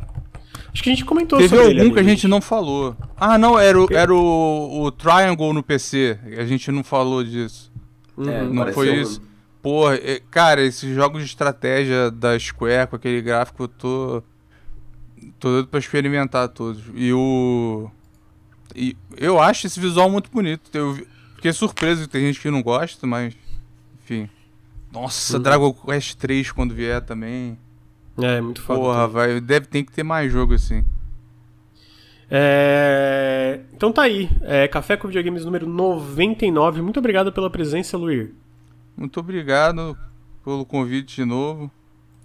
Tamo junto, já é o, o co-host É, aqui quase. tô- Me, me deixaram sem colher e eu tô solto aí. Henrique, muito obrigado é, pela presença também, amigo. É nóis. Mas ficou até junto. tarde ontem aí. Queria agradecer a todo mundo. Pô, batemos quase batemos 400 pessoas hoje aí ouvindo café ao vivo. Então, muito obrigado por todo mundo que escutou. Obrigado todo, a todo mundo, que mundo. tá ouvindo no feed. É, Queria lembrar que o Nautilus é financiado coletivamente, então considerem apoiar em apoia.se barra Nautilus ou picpay.me barra canal Nautilus, todo apoio faz muita diferença. Se você está no feed de podcast, segue a gente em twitch.tv barra Nautilus Link. Se você está no, na Twitch, segue a gente nos feeds, no Instagram, arroba Nautilus Link, ou no youtube.com barra Nautilus TV. Queria agradecer os subs. Mate NFR, muito obrigado pelos 21 meses. Gabi Omético pelos 7 meses. Poke Underline Zero pelo primeiro Prime no canal. Edu Inarelli pelos 15 meses. Gui Lucena pelos 20 meses. Cara, Eli Monteiro no 89 pelos 5 gift subs. Muito obrigado aí todos os subs, gente. E com isso, então, a gente encerra o Café com Videogames. E ficamos até semana que vem. Eu, eu entro em live hoje ainda com várias demos aí do Steam Games Fest. Mas até mais tarde. Uh, Gin com tônica, muito obrigado pelos três meses aí de sub. Agora é isso. Esse é um obrigado, bom Luiz. nome. É verdade. Obrigado, Henrique. Obrigado a todo mundo que tá escutando ao vivo, ou no feed, ou no YouTube. E até semana que vem. Tchau, tchau. todos. Mais. Valeu. Valeu.